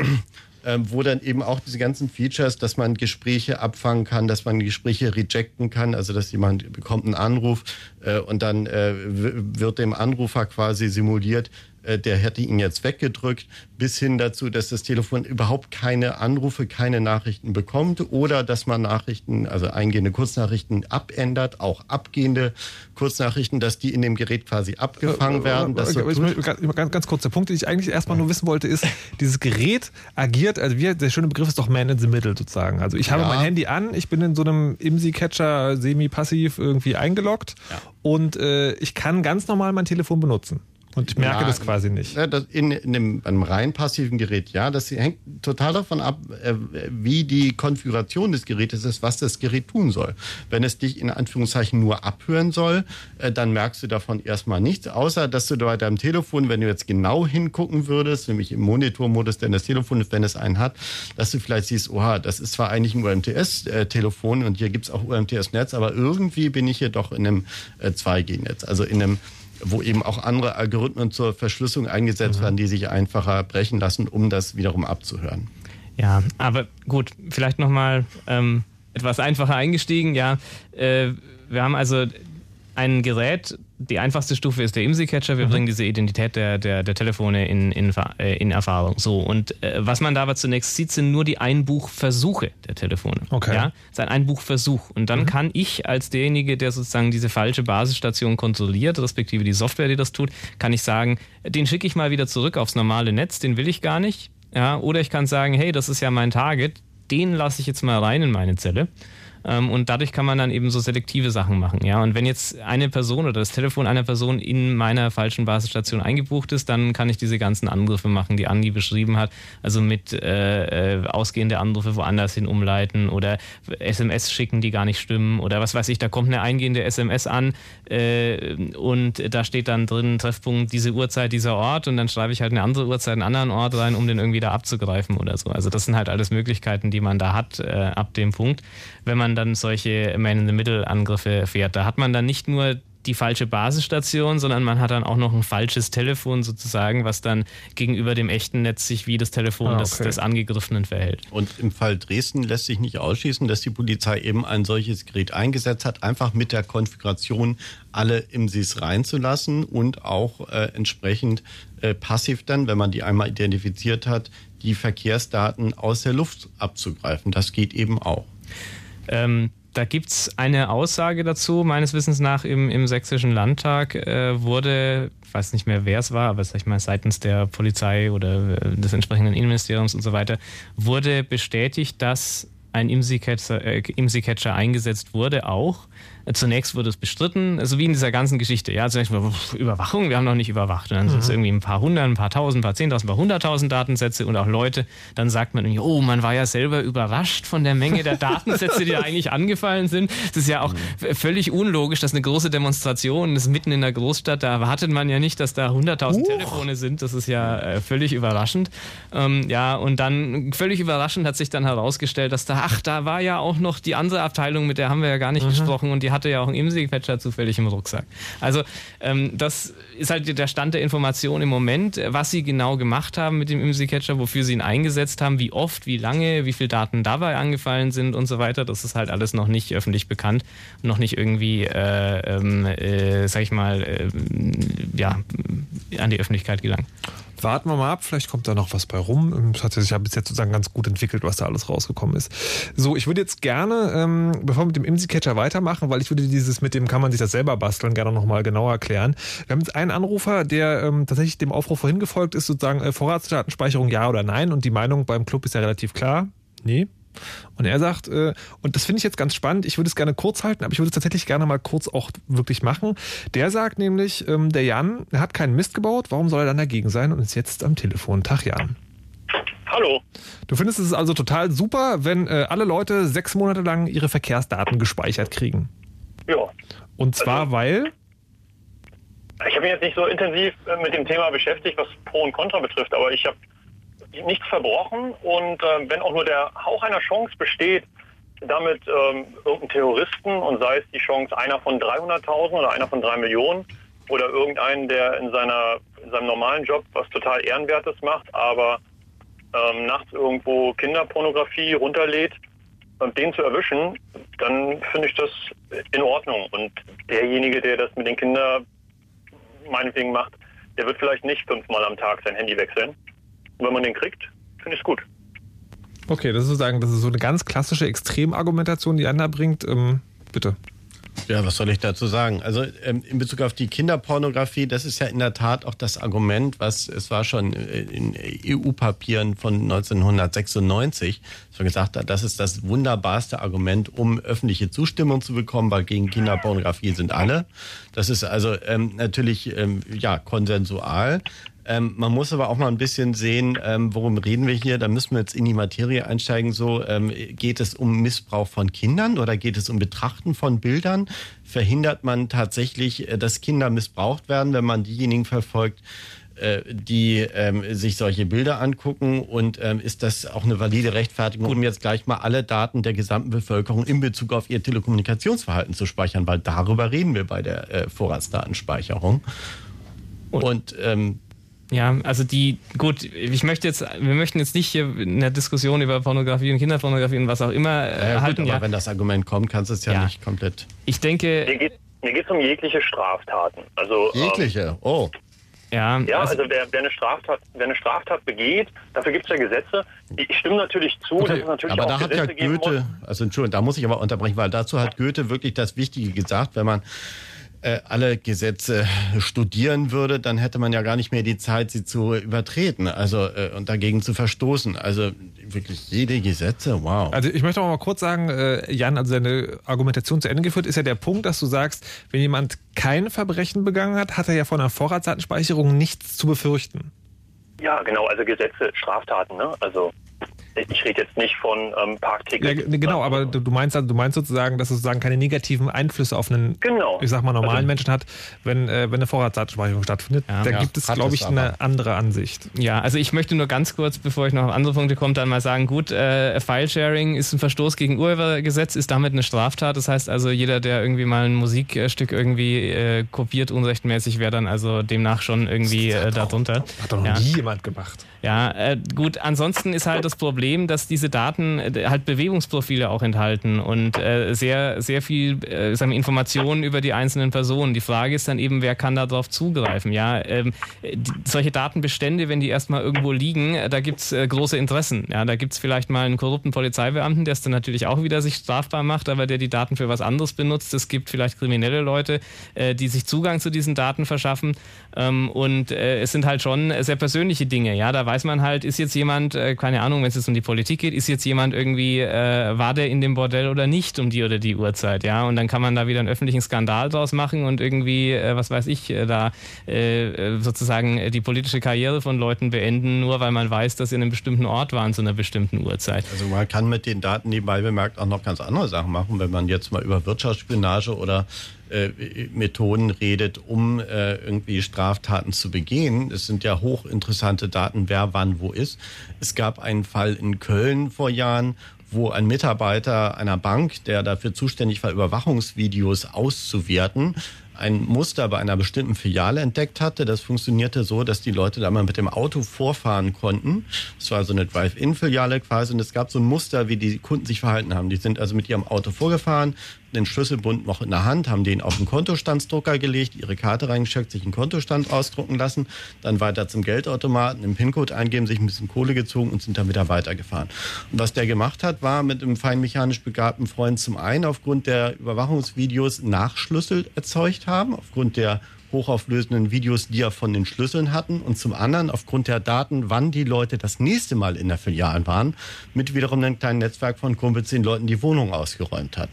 Und äh, das ist vielleicht mal so ein kleines Beispiel, was klar macht, dass so Daten, die anfallen in sogenannten Überwachungsvorgängen, noch lange nicht irgendwie dazu da sind, Sicherheit zu erhöhen, sondern im Gegenteil äh, hochgradig gefährlich sind, um Straftaten zu begehen, also um Unsicherheit quasi auszubauen. Und wir reden hier davon, wenn wir wirklich alle äh, Vorratsdaten, also alle Daten der Telekommunikationsvorgänge zerstellen, dann weißt du, wer mit wem Kontakt hat. Du kannst Beziehungen, wirtschaftliche Verflechtungen, alles Mögliche analysieren. Und äh, das ist nicht nur für konkurrierende Unternehmen ist das hochinteressant, sondern auch in menschlichen Zusammenhängen. Und ich will nicht in einer Gesellschaft leben, wo also äh, ich nicht mehr weiß, wer was über mich weiß. Und das genau ist ja die Begründung von Datenschutz überhaupt gewesen, informationelle Selbstbestimmung, dass man gesagt hat, wenn Leute nicht mehr wissen, wissen, was andere über sie wissen, dann werden sie sich nicht mehr so verhalten, wie sie sich verhalten und werden auch ihre demokratischen Rechte zu protestieren, sich zu organisieren und so fort nicht mehr wahrnehmen. Und darum geht es. Jan, hast du sagen, ist, ist sie jetzt, äh, also siehst du möglicherweise ein, dass es da auch eine Gegenargumentation gibt?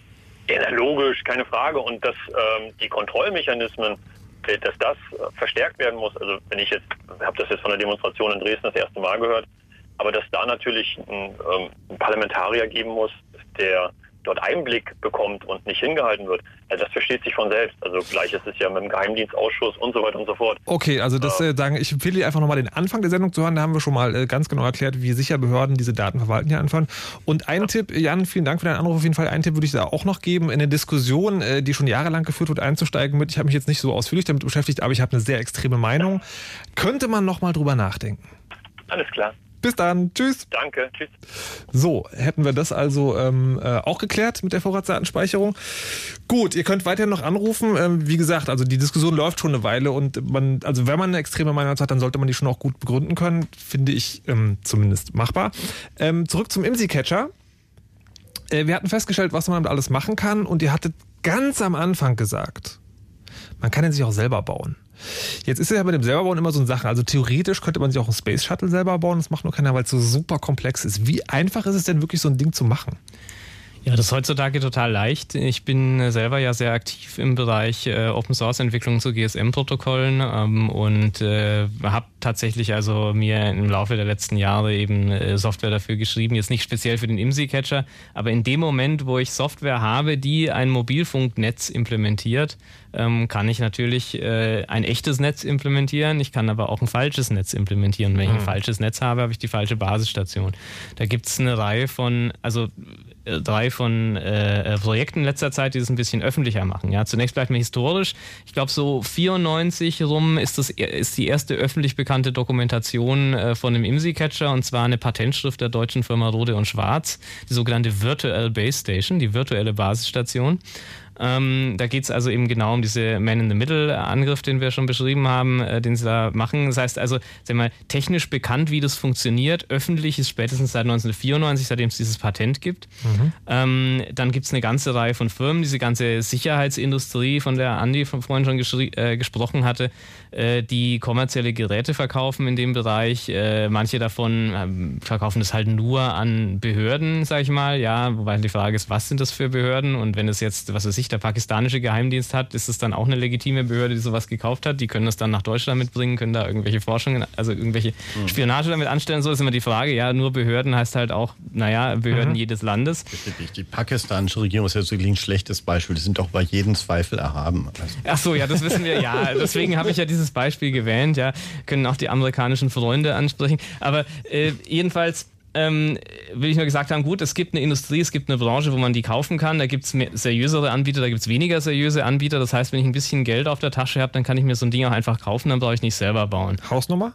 Ähm, heutzutage, denke ich, ist man inzwischen im fünfstelligen Bereich angekommen. Vor ein paar Jahren musste man da schon noch so 100.000, 200.000 Euro irgendwie auspacken. Ja, gut, wobei, aber wenn wir jetzt über Nanozellen, Pikozellen, solltest du vielleicht auch noch reden. Das sind ja eigentlich auch BTS, also wie man sagt, Base Station Transceiver, ähm, die dasselbe machen und die nur entsprechend programmiert werden müssen. Ja, das ist, Entschuldigung, ja. Nanozellen, bitte was? Ich gleich. Also, okay, gut. Aber diese, diese Geldbeträge, die ich genannt das ist jetzt sozusagen die klassische Überwachungstechnologie Anbieter Anbieterindustrie. Aha ja, wo ich einfach hingehen kann. Ich kaufe die irgendwie rundum glücklich Variante. Ich, ich, kann nur Maus schubsen. Ja. Ich weiß ja. überhaupt nichts von der Technik. Dann kann ich mir da was kaufen und das ist mit Schulung und allem drum und dran und dann, genau. dann funktioniert das. Okay. So. Ja, die selber Bauvariante ist Auf natürlich deutlich billiger. Geeignet. Ja. Richtig, auch genau. Ja, äh, also, ja, das, äh, jedenfalls, wenn ich es selber bauen will, kann ich es deutlich leichter haben. Ja? Also, okay. Also ich kann mir Hardware kaufen, die inzwischen, sag ich mal, sich im Bereich von 1000 Dollar oder so bewegt. Das ist also was, was sich wirklich jedermann noch irgendwie leisten kann.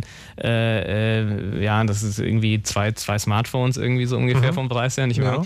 Ja. Ähm, also Hardware für den äh, Betrag, dann benutze ich irgendwie Open Source Software, die für jedermann zur Verfügung steht. Die muss ich noch ein bisschen richtig konfigurieren und muss noch hier und da ein bisschen was drehen, aber dann habe ich das Ganze. Die gibt also, es aber auch schon schon. Die gibt es schon, ja. Das ist eben keine IMSI-Catcher-Software an sich, sondern es ist Software, die dir erlaubt, ein GSM-Netz zu betreiben. Ja. Da gibt es einmal das sogenannte OpenBTS-Projekt ähm, äh, und auf der anderen Seite das OpenBSC-Projekt. Das sind beides äh, Projekte, mit denen man sein GSM-Netz selber betreiben kann. Und äh, ein IMSI-Catcher, wie wir gerade erfahren haben, ist ja eigentlich nichts anderes als ein GSM-Netz, was nur äh, sich falsch ausweist jetzt, äh, also das hört sich jetzt an, irgendwie so, okay, wenn ich einen Tausend auf der Kante habe, dann äh, hole ich mir so ein Teil, irgendwie spiele ich Software drauf und dann geht es los. Ähm, jetzt ist es ja gerade bei Open Source Software so, dass es nicht immer so ganz einfach ist. Ähm, wie hoch muss denn der, der, also mein Fähigkeitslevel sagen? Also muss ich mich dann schon wirklich da reinknien oder ist es wirklich so irgendwie, ich klicke mir so ein Ding im Shop und dann äh, lese ich mir irgendwie drei How-Tos im Internet durch und dann läuft es?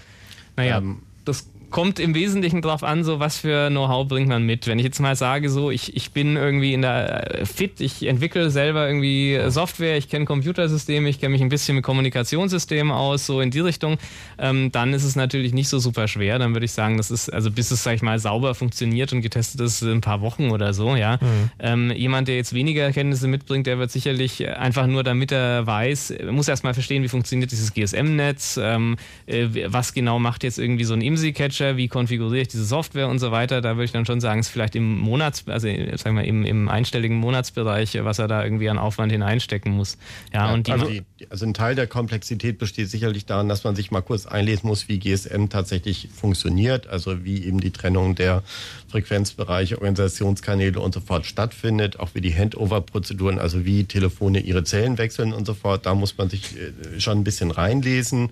Ähm, und damit wollte ich auch ganz kurz noch einen, einen Seitenschwenk eröffnen, nämlich abgesehen von der Variante, sich so eine kleine Zelle zu holen und sich die mit Open Software zu programmieren, gibt es auch noch die Variante des rein passiven erstmal zuhören. Da gibt es ähm, äh, Geräte, also kann man sich vorstellen wie ein Scanner, also wie ein äh, Empfänger, der voll Programmierer ist. Es den sogenannten GNU Radio. Ähm, Entwicklungsstrang sozusagen, das sind Geräte, die kosten zwischen na, auch sowas 1500, ja, geht bei, geht bei 1000 an inzwischen, die gibt auch billigere. Dollar, ja. ja. eben, und nächste Woche ist der Dollar dann ja eh, das wird dann, der US-Lotti wird dann ja günstiger. Ähm, und die, ähm, dann gibt es da auch schon teilweise Softwarekomponenten, mit denen man zumindest da schon mal reinhorchen kann. Reinhorchen heißt jetzt nicht, sorry, klingt jetzt so, als wenn man da zuhören kann, kann man noch nicht, aber man kann sich dann schon mal das Protokoll angucken. Das heißt, man kann sich schon mal angucken, was in seiner Funkzelle so los ist. Ja, also, also sozusagen, also als Vergleich sagen Sie es ist wie ein verschlüsseltes WLAN mitzuschneiden. Das heißt, du hast schon mal einfach alle Daten auf der Platte und dann kann man später mal gucken, was man damit macht. Ja, es ist ja nicht alles verschlüsselt. Also Richtig, das kommt auch noch okay. dazu. Ja, also es ist durchaus machbar. Das wurde auch inzwischen mehrfach demonstriert. Äh, wir hatten am, am diversen äh, CCC-Kongressen dazwischen Vorträge und Demonstrationen. Auch auf anderen Konferenzen in den USA äh, im IT-Security-Bereich ist das hinlänglich oft demonstriert worden, dass man sich nun echt mit extrem wenig Geld und wenig Aufwand mhm. ähm, irgendwie einen IMSI-Catcher selber bauen kann. Und das, was da passiert, ist ja nur, wie soll ich sagen, eine, ein, eine Demokratisierung dieser Technik und auf der einen Seite und auf der anderen Seite eben einfach ein mehr bewusst machen, dass das geht. Ja? Das ist nicht so, dass jetzt erst seit ein, zwei Jahren diese Technik verfügbar ist. Die mhm. Technik ist seit, wie gesagt, mindestens 1994 verfügbar. Es ist nur so, dass jetzt jeder sich selber ein Bild davon machen kann und sich davon überzeugen kann, wie funktioniert das.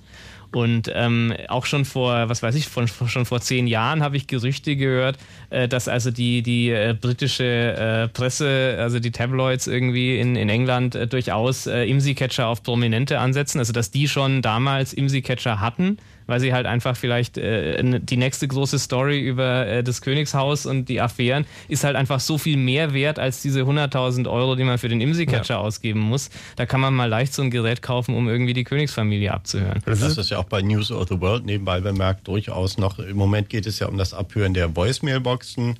Ähm, das war ein vergleichsweise primitiver, also technisch primitiver Angriff, aber auch da ist noch nicht ganz raus, ob da nicht auch GSM-Abhörmaschinen benutzt wurden. Also bei den Murdoch-Unternehmen. Ja. Jetzt, also ich halte mal fest, IMSI-Catcher selber machen äh, fällt in die Kategorie äh, aufwendigeres, komplexeres Hobby, aber ist auf jeden Fall machbar, wenn man will. Ähm, also ja, vielleicht so noch dazu. arbeiten und äh, GSM abhören, das. Ja.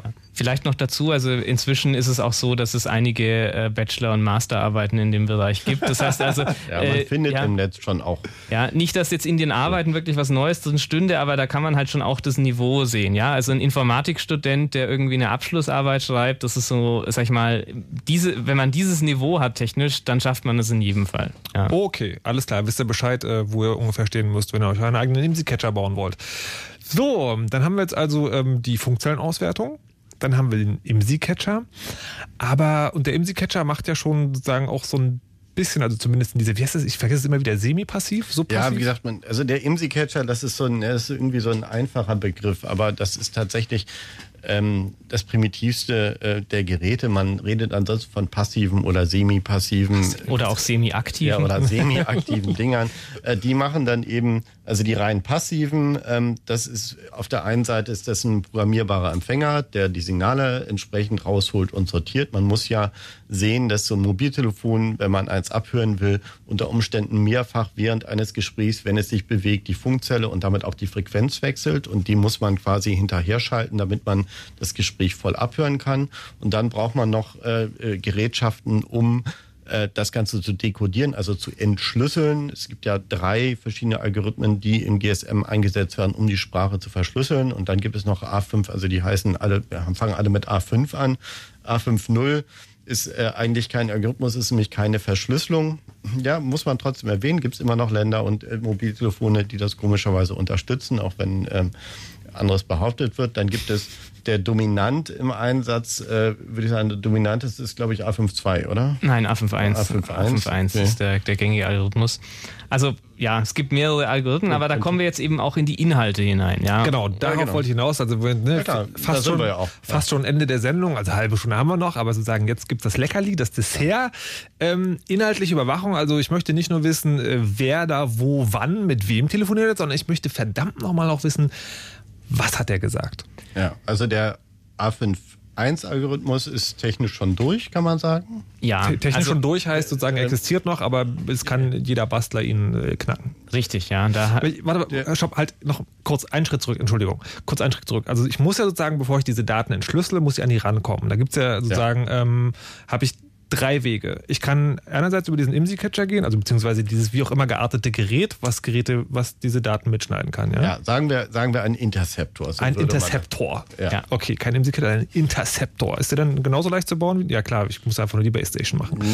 Ja. Gar nicht mal. Noch leichter eigentlich. Noch leichter. Ja, okay. Moment, jetzt, ja, wenn es passiv oder passiv oder semi-passiv. Also passiv. Mit, okay, rein passiv ist es tatsächlich, kannst du GNU Radio nehmen und musst den nur programmieren. Okay, dann, dann habe ich so eine Art, äh, einfach, der schneidet einfach mit, was so gerade an Also ein Gerät für, für 1000 US-Dollar und ja. ein bisschen Software. Vielleicht nochmal für die Leute, die da mehr dazu lesen wollen, ja, die Software, die man, also die, die frei erhältliche äh, Open-Source-Software, die man dafür nehmen kann für dieses rein Mithören, nennt sich AirProbe. Ähm, also wie Air, also die Luft und Probe, äh, ja, die Sonde. Ja, Sonde, genau. Ähm, äh, die Hardware, um die es da geht, äh, die wir ansprechen, ist zum Beispiel das USRP, das ist das Universal Software Radio Peripheral. Das ist ein, ein, ja, ein, ein Gerät, was man an USB anschließt und was eine Antenne hat, ja. Ähm, und äh, das Gerät zusammen mit dieser GNU Radio Software und dieser AirProbe Software kann man dann eben benutzen dafür.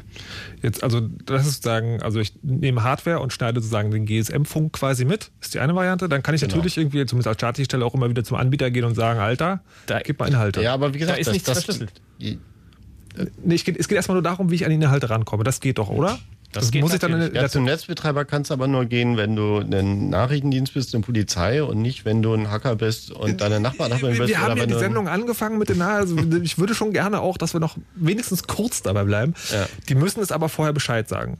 Also, die haben, also in den Netzen gibt es ja neben der Möglichkeit, die Verkehrsdaten und die erhobenen Daten in irgendeiner Form äh, äh abzufragen, auch noch die sogenannten Lawful Interception das heißt, die Abhörmöglichkeiten, mhm. die vorgesehen sind, die setzen allerdings tatsächlich voraus, dass er gesagt wird, okay, dieser Teilnehmer wird abgehört und dann wird immerhin in Echtzeit, also live quasi, werden die übertragenen Gespräche auch nochmal über eine Stelle äh, geschlossene Benutzergruppe im ISDN-Netz den Behörden dann übermittelt, um sie dort aufzuzeichnen. Frage, ist das sozusagen, die Polizei geht hin und sagt, wir möchten ab jetzt abhören? Ja. Ja. Das ist nicht wie dieses vollautomatische, äh, ich frage mal eben ab, wer zu dem Anschluss gehört, sondern das muss schon Nein. sozusagen. Nein. Ja, also das ist auch wieder dieses äh, richterliche Verfahren mit dem Vorbehalt, äh, mhm. den wir vorhin ja... Der Aber nicht bei den Nachrichtendiensten, da ist es kein richterliches Verfahren. Das ist richtig, ja. Also gut, es, es, gibt, sagen wir, es gibt gesetzliche Anforderungen, warum wer da hinkommen kann. Das sind die sogenannten berechtigten Stellen. Das ist auch ein bisschen das Vokabular hier mit reinzubringen. Mhm. Also wir sprechen jetzt über die sogenannte äh, Telekommunikations... Ja. Bedarfsträger ist auch Behördendeutsch, aber im, im Gesetz steht die berechtigte Stelle. Wird auch in den ganzen technischen Richtlinien immer als BS bezeichnet, die mhm. berechtigte Stelle. Bullshit. Ja. Äh, ähm, ja. Äh, die berechtigte Stelle kann also eben einer dieser Geheimdienste oder die Polizei sein. Mhm. Ähm, und äh, was sehr interessant ist, was sie also alles geregelt haben zum Beispiel, ist, dass mehrere berechtigte Stellen gleichzeitig, und zwar bis zu drei gleichzeitig, können den gleichen abhören und die dürfen voneinander nicht wissen, dass sie alle den gleichen abhören. Das heißt, Entschuldigung, also Harald, du bist nicht auf dem letzten Stand. Das wurde erweitert. Das müssen jetzt fünf gleichzeitig abhören können ohne. Ja, da habe ich wieder was verpasst. Ja, also ist schon ein paar Jahre her, dass ich mir das alles durchgelesen hatte. Wir hatten da auch schon mal ein Chaos Radio dazu gemacht, äh, als es neu kam mit der TKÜV. Aber ja, ja gut, es sind also mehrere Stellen, die mhm. unabhängig voneinander den, das gleiche Telefon abhören können und voneinander gegenseitig nicht wissen dürfen, dass die genau. anderen abhören. Ja. ja also okay. so genau ist das alles geregelt. Alles klar. Ja, und ähm, da werden dann eben die Inhalte ausgeleitet. Das betrifft nicht nur die Gespräche, es betrifft natürlich genauso SMS oder E-Mails oder was auch immer man eben so tut mit dem Telefon oder mit seinem Computer. Okay, das ist natürlich sozusagen also das Unaufwendigste, zumindest wenn es dann geklappt hat. Das, äh, der, der dritte Fall, den ich mir aufgeschrieben habe, so stelle ich mir das zumindest vor. Wir haben jetzt irgendwie zum großen Teil auch, also viele Leute haben ja sozusagen Smartphones, also eher kleine Rechner als irgendwie die alten Mobiltelefone von all dazu mal. Da stelle ich mir vor, da könnte man auch einfach äh, sozusagen da eine Software drauf spielen und dann damit mithören. Ja, da sind wir beim Thema Bundestrojaner mhm. oder die sogenannte Quellen-TKÜ.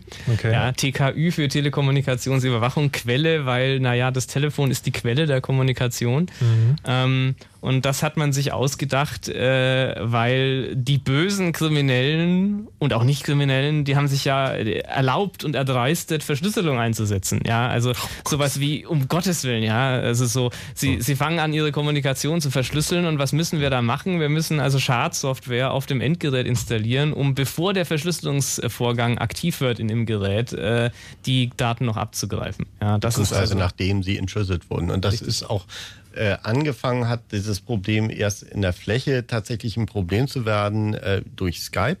Skype äh, äh verschlüsselt zwar die Gespräche nicht so, dass Skype darauf keinen Zugriff hätte, aber Skype ist eben keine in, Deutsche, in Deutschland beispielsweise greifbares Unternehmen, dass man mal so kurz dem Telekommunikationsgesetz unterstellen kann, weil die ja damit nicht mal Geld verdienen, sondern einfach nur Software im Netz verteilen.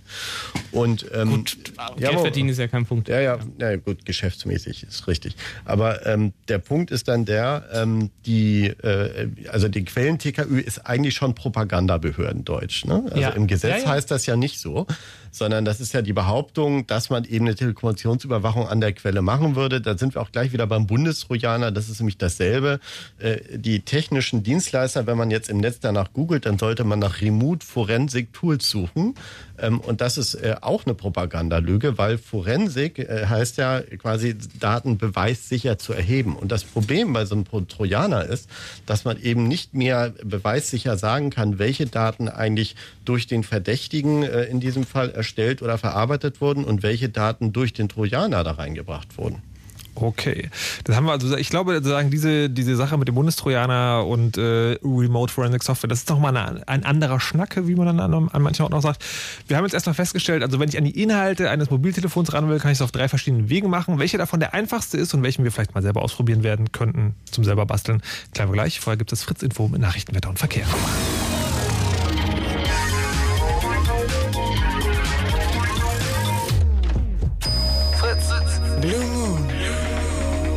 Zwei Sprechstunden. Genau genommen Chaos Radio äh, mit Markus Richter und natürlich den Leuten aus dem Chaos Computer Club, Andi Müller-Magun und Harald Welte, die euch heute darüber aufklären, wie man so ein Mobiltelefon mal ganz aufwendig und auch unaufwendig überwachen und orten kann. Wir haben schon geklärt im Verlauf dieser Sendung, was eine Funkzellenauswertung ist, was Verkehrsdaten sind, was die Vorratsdatenspeicherung bringt, wie man sich selber einen IMSI-Catcher baut. Und jetzt sind wir quasi gerade bei der Creme, nämlich der inhaltlichen Überwachung, also jemanden tatsächlich und wirklich abhören. Wir haben äh, vor der Nachricht schon kurz geklärt, man kann das machen, indem man auf das Telefon selber eine Software spielt, die das vielleicht für uns erledigt, direkt beim Anbieter und indem man einfach den GSM-Funk abhört. Ich fasse es nochmal zusammen, Harald, was du gerade erzählt hast. Äh, die Software dafür ähm, kann man sich aus dem Netz laden und dann selber irgendwie ähm, an den Start bringen. Die Hardware dazu kostet 1000 äh, Dollar ungefähr.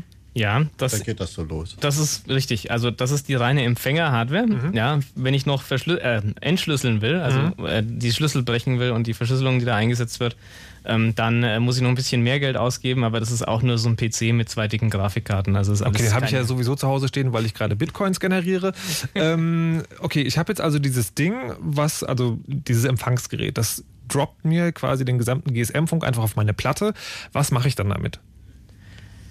Ja, äh, das ist die gute Frage. Ich meine, ist, äh, was möchtest was du tun? Möchtest ja, du? Nee, ähm, Im Prinzip möchte ich sagen, also keine Ahnung, der Fall ist natürlich, dass ich total eifersüchtig bin und die Telefonate meiner Freundin abhören möchte, ohne dass sie es merkt. Ja, naja gut, also vielleicht nochmal, aber auch im Allgemeinen, was es da für Herangehensweisen gibt. Ich denke, da gibt es zwei grundsätzlich unterscheidende Herangehensweisen. Das eine ist eher so die geheimdienstliche Methode. Mhm. Da will man halt mal so alles erfassen, was geht und so ein bisschen mhm. durch, sagen wir mal, Rasterfahndung, also das Analysieren von Unmengen von Daten irgendwelche Verhaltensauffälligkeiten äh, oder herausfinden, soziale Netzwerke von Dissidenten in irgendwelchen Staaten, die halt nicht so freundlich gegenüber irgendwelchen Bürgeraktivitäten äh, gesinnt sind.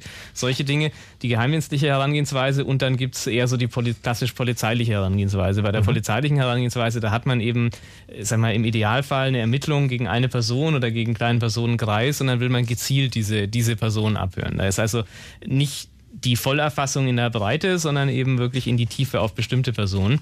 Dazwischen gibt es natürlich alle möglichen Stufen. Und äh, je nachdem, was ich jetzt erfassen will, eignen sich bestimmte Methoden besser oder weniger gut. Ja? Also wenn man jetzt sagt, die Polizei in Deutschland möchte, was weiß ich, äh, dies oder jenes ermitteln, dann ist für die Polizei in der Regel das leichteste, zum Netzbetreiber zu gehen und das irgendwo auf Netzseite zu tun. Da mhm. muss man nicht mit Fahrzeugen rumfahren und muss kein spezielles Equipment irgendwo hinstellen und so weiter. Das ist alles teuer, es kostet Geld und äh, ja, äh, ist viel billiger, das auf der Netzseite zu machen. Wenn ich jetzt natürlich als ausländischer Geheimdienst in Deutschland unterwegs bin und irgendwelche deutschen Politiker oder Wirtschaftsgrößen überwachen will, oder dann kann die Polizei oder die deutsche Polizei oder den ah. deutschen Geheimdienst überwachen mhm. will, dann kann ich natürlich nicht zu dem deutschen Netzbetreiber gehen und sagen, hallo, ich äh, hätte hier gerne mal irgendwie überwacht. Und ja. deswegen gründen ja ausländische Geheimdienste Telekommunikationsbetreiber, die dann in Deutschland Netzbetreiber sind. Aber das ist ein anderes Thema. Oh, wollte ich auch gerade sagen. Das ist nochmal richtig ein anderes Thema. Sagen wir, ja, oder bin ich jetzt äh, ein organisierter Krimineller oder halt. Äh, okay, ich, also worauf ich eigentlich hinaus wollte, ist tatsächlich einfach nochmal die technische, also die, der technische Ansatz, weil wir haben ja vorhin schon mal, habt ihr kurz erzählt, irgendwie GSM hat verschiedene Verschlüsselungsstufen. Da gibt es eine, die ist sozusagen eigentlich egal, weil es da quasi Klartext ist. Ihr habt auch gesagt, es gibt verschiedene Sachen, die übertragen werden, die sind gar nicht verschlüsselt, sondern die kann man einfach so mithören. Ich wollte eigentlich nochmal darauf hinaus also sagen, also was okay. man da machen muss und wie, wie also schwierig das ist. Wenn man jetzt ganz kurz mal den behördlichen Bereich gesippt, also die Module, die angeboten werden für Behörden, die Telekommunikation mit äh, passiven oder semi-passiven Geräten abhören wollen, äh, da zahlt man für so eine Kiste, die A52 macht, zahlt man na irgendwas so 100.000. Ist ähm, billiger inzwischen. Okay. Ähm, ja gut, also dann. Aber wir sprechen okay, immer noch da, von da viel Geld. Für uns. Ja, gut, das ist ja alles, also wir reden hier ja von Investitionssummen. Wenn du das ja. jetzt aus Sicht einer kriminellen Organisation betrachtest und es geht darum, dass du aus den Erkenntnissen jemand erpressen willst oder so weiter und so fort, dann redest du, okay, 100.000 ist erstmal viel Geld, aber wenn du damit Millionen verdienen kannst, mhm. dann ist das ganz wenig Geld. Also man muss das ja mal in Relation sehen mit dem Nutzen, den man damit erzielen kann, auch ökonomisch. Mhm. Äh, und ähm, die teuersten ähm, Geschichten oder die aufwendigste, also A51 kann man sagen, zunächst einmal, äh, ist noch im Bereich von, also zumindest den äh, Katalog, den ich in der Hand hatte, da kostete das noch eine Viertelmillion. Ähm, und A53, das ist also der Algorithmus, der jetzt auch beim äh, GSM, Entschuldigung, beim UMTS, also beim 3G eingesetzt wird. Da kenne ich kein äh, Gerät, was man direkt mobil unterwegs betreiben kann. Äh, ich weiß nicht, ob du da schon was gesehen hast, aber nicht direkt, was man da halt macht. Also äh, ist da das Cropping auf 2G runter, dass richtig. man durch, durch gezielte Störung des Kanals so tut, als gibt es im 3G gerade irgendein Problem und das Gerät dazu bringt, doch wieder 2G zu machen. Aber das lassen nicht alle Telefone mit sich machen. Ja, ähm, ich weiß, dass im Behördenbereich es die Anordnung gibt, äh, bestimmte Geräte nur einzusetzen, die eben genau dieses Feature haben, nämlich sich nicht aus dem 3G rauswerfen zu lassen. Das ja. ist schon ein Sicherheitsfeature. Ja, gut, das äh, mal dahingestellt, ja. Aber es gibt diese unterschiedlichen Verschlüsselungsverfahren, die zu knacken, ja, das gängigste, was man eben heute noch äh, bei den Mobilfunkanbietern findet, also 99 Prozent aller Mobiltelefonate in Deutschland zumindest werden über A51 verschlüsselt. Das Verfahren ist seit vielen Jahren äh, in der, in der, äh, sag ich mal, Kryptographenszene äh, gebrochen. Ja, seit, äh, ich weiß nicht mehr, war 1997 die erste Veröffentlichung oder so dazu auf einer kryptografischen Konferenz. Ja, man muss sich auch immer vor Augen halten, das System, über das wir hier reden, GSM, ist eine Entwicklung Mitte der 80er Jahre. Ja, wurde zum ersten Mal eingesetzt 1990, waren die ersten Netze da mhm. und wir sind jetzt im Jahr 2011. Das heißt, wir sprechen über was, was vor 20, 25 Jahren entwickelt wurde. Und da ist natürlich dann auch so ein bisschen klar, äh, dass es einfach heute nicht mehr so den Anforderungen ge äh, gewachsen ist und dass die Computer alle schneller wurden und man Fortschritte gemacht hat im Bereich der Mathematik und so weiter. Okay. Das heißt, ähm, was mich ja langsam frage, ist, wir haben heute schon sozusagen also viel gelernt, weil die meisten Leute benutzen ein Handy quasi als dieses Gerät, das ist das magische Anmachding und dann telefoniere ich damit und das ist schon alles super. Und äh, was man heute auf jeden Fall in den zwei Stunden lernt, ist, äh, das ist also auf relativ vielen Wegen angreifbar. Also viel mehr, als sich viele Leute wahrscheinlich vorgestellt habt. Ähm, was mich gerade frage, ist, wie benutzt ihr denn selber Handys? Also benutzt ihr die überhaupt noch? Oder ist das dann eher so, dass ihr so denkt, haha, nee, lieber nicht? Äh, oder ist es dann wie bei E-Mail, da sagen ja die meisten sozusagen ähm, ja, datenschutzbewussten Menschen, okay, E-Mail muss man wie Postkarte betreiben, betrachten, da schreibt man eigentlich nichts rein, was man nicht, äh, nicht öffentlich sagen würde. Also ich habe vor Jahren mal ähm, etwas gelesen über wie bei der Staatssicherheit Datenverarbeitung funktioniert hat. Und da hat, ich glaube, der Büroleiter von Mielke oder sowas hatte in seinen Memoiren so einen lustigen Paragraphen, wo er eben gesagt hat, naja, es gab dann bei uns die Aktenvernichter. Wenn wir also Akten vernichten wollen, dann gab es die Mülleimer. Und die Mülleimer, da haben wir die Dokumente reingelegt. Das war quasi unser Übermittlungsweg äh, an die äh, ausländischen Nachrichtendienste, wenn wir denen etwas mitteilen oder wenn wir denen Desinformationen übermitteln wollten.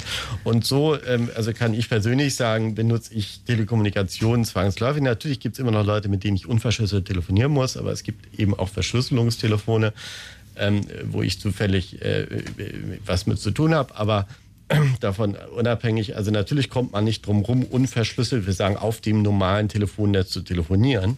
Aber trotzdem will man da eben nicht alle Gespräche führen, ganz sicher nicht. Ja. Also das, man, man, und das ist nebenbei bemerkt ja auch genau der, das Problem an der Vorratsdatenspeicherung. Das Ganze führt zwangsläufig zu einer Verhaltensänderung.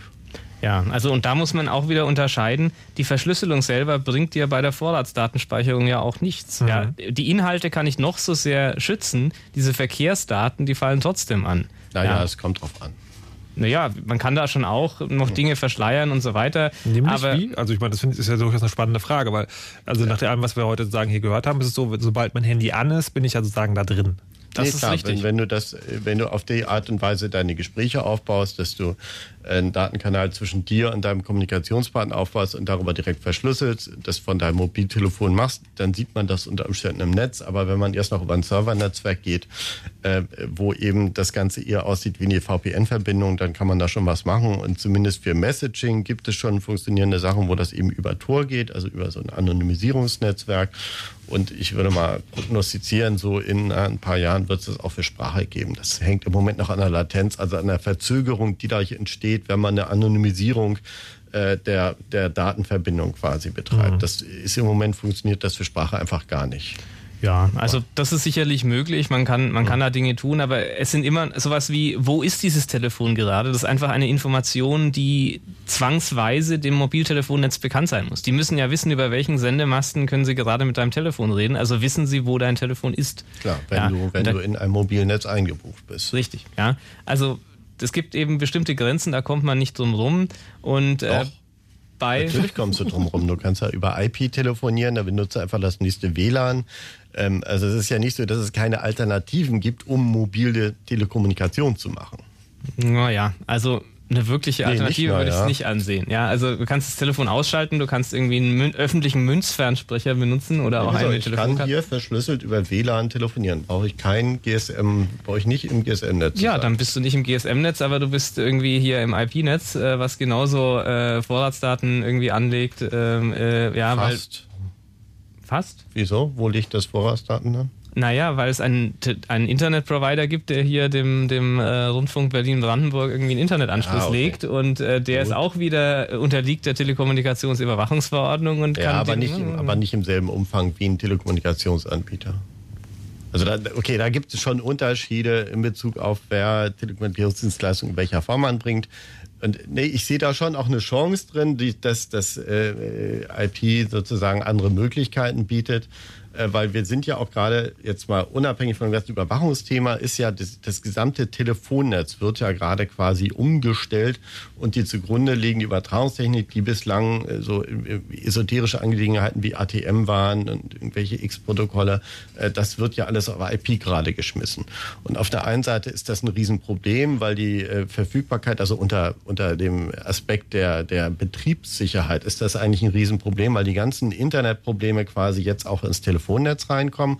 Aber auf der anderen Seite kommen auch die ganzen Chancen, äh, die Daten ganz anders zu handhaben und ganz anders zu verteilen und äh, auch zwischendurch zu verschlüsseln. Und solche Sachen, die bislang sehr mühselig waren mit anderen Protokollen, die geraten jetzt auch sozusagen im Bereich der Möglichkeiten für die Telekommunikation also und das ist auch eine Chance. Ist der Ausblick sozusagen eher optimistisch, weil, also Harald, du meintest ja die ganze Zeit irgendwie, okay, wir telefonieren mit einer Technik aus den 80er Jahren.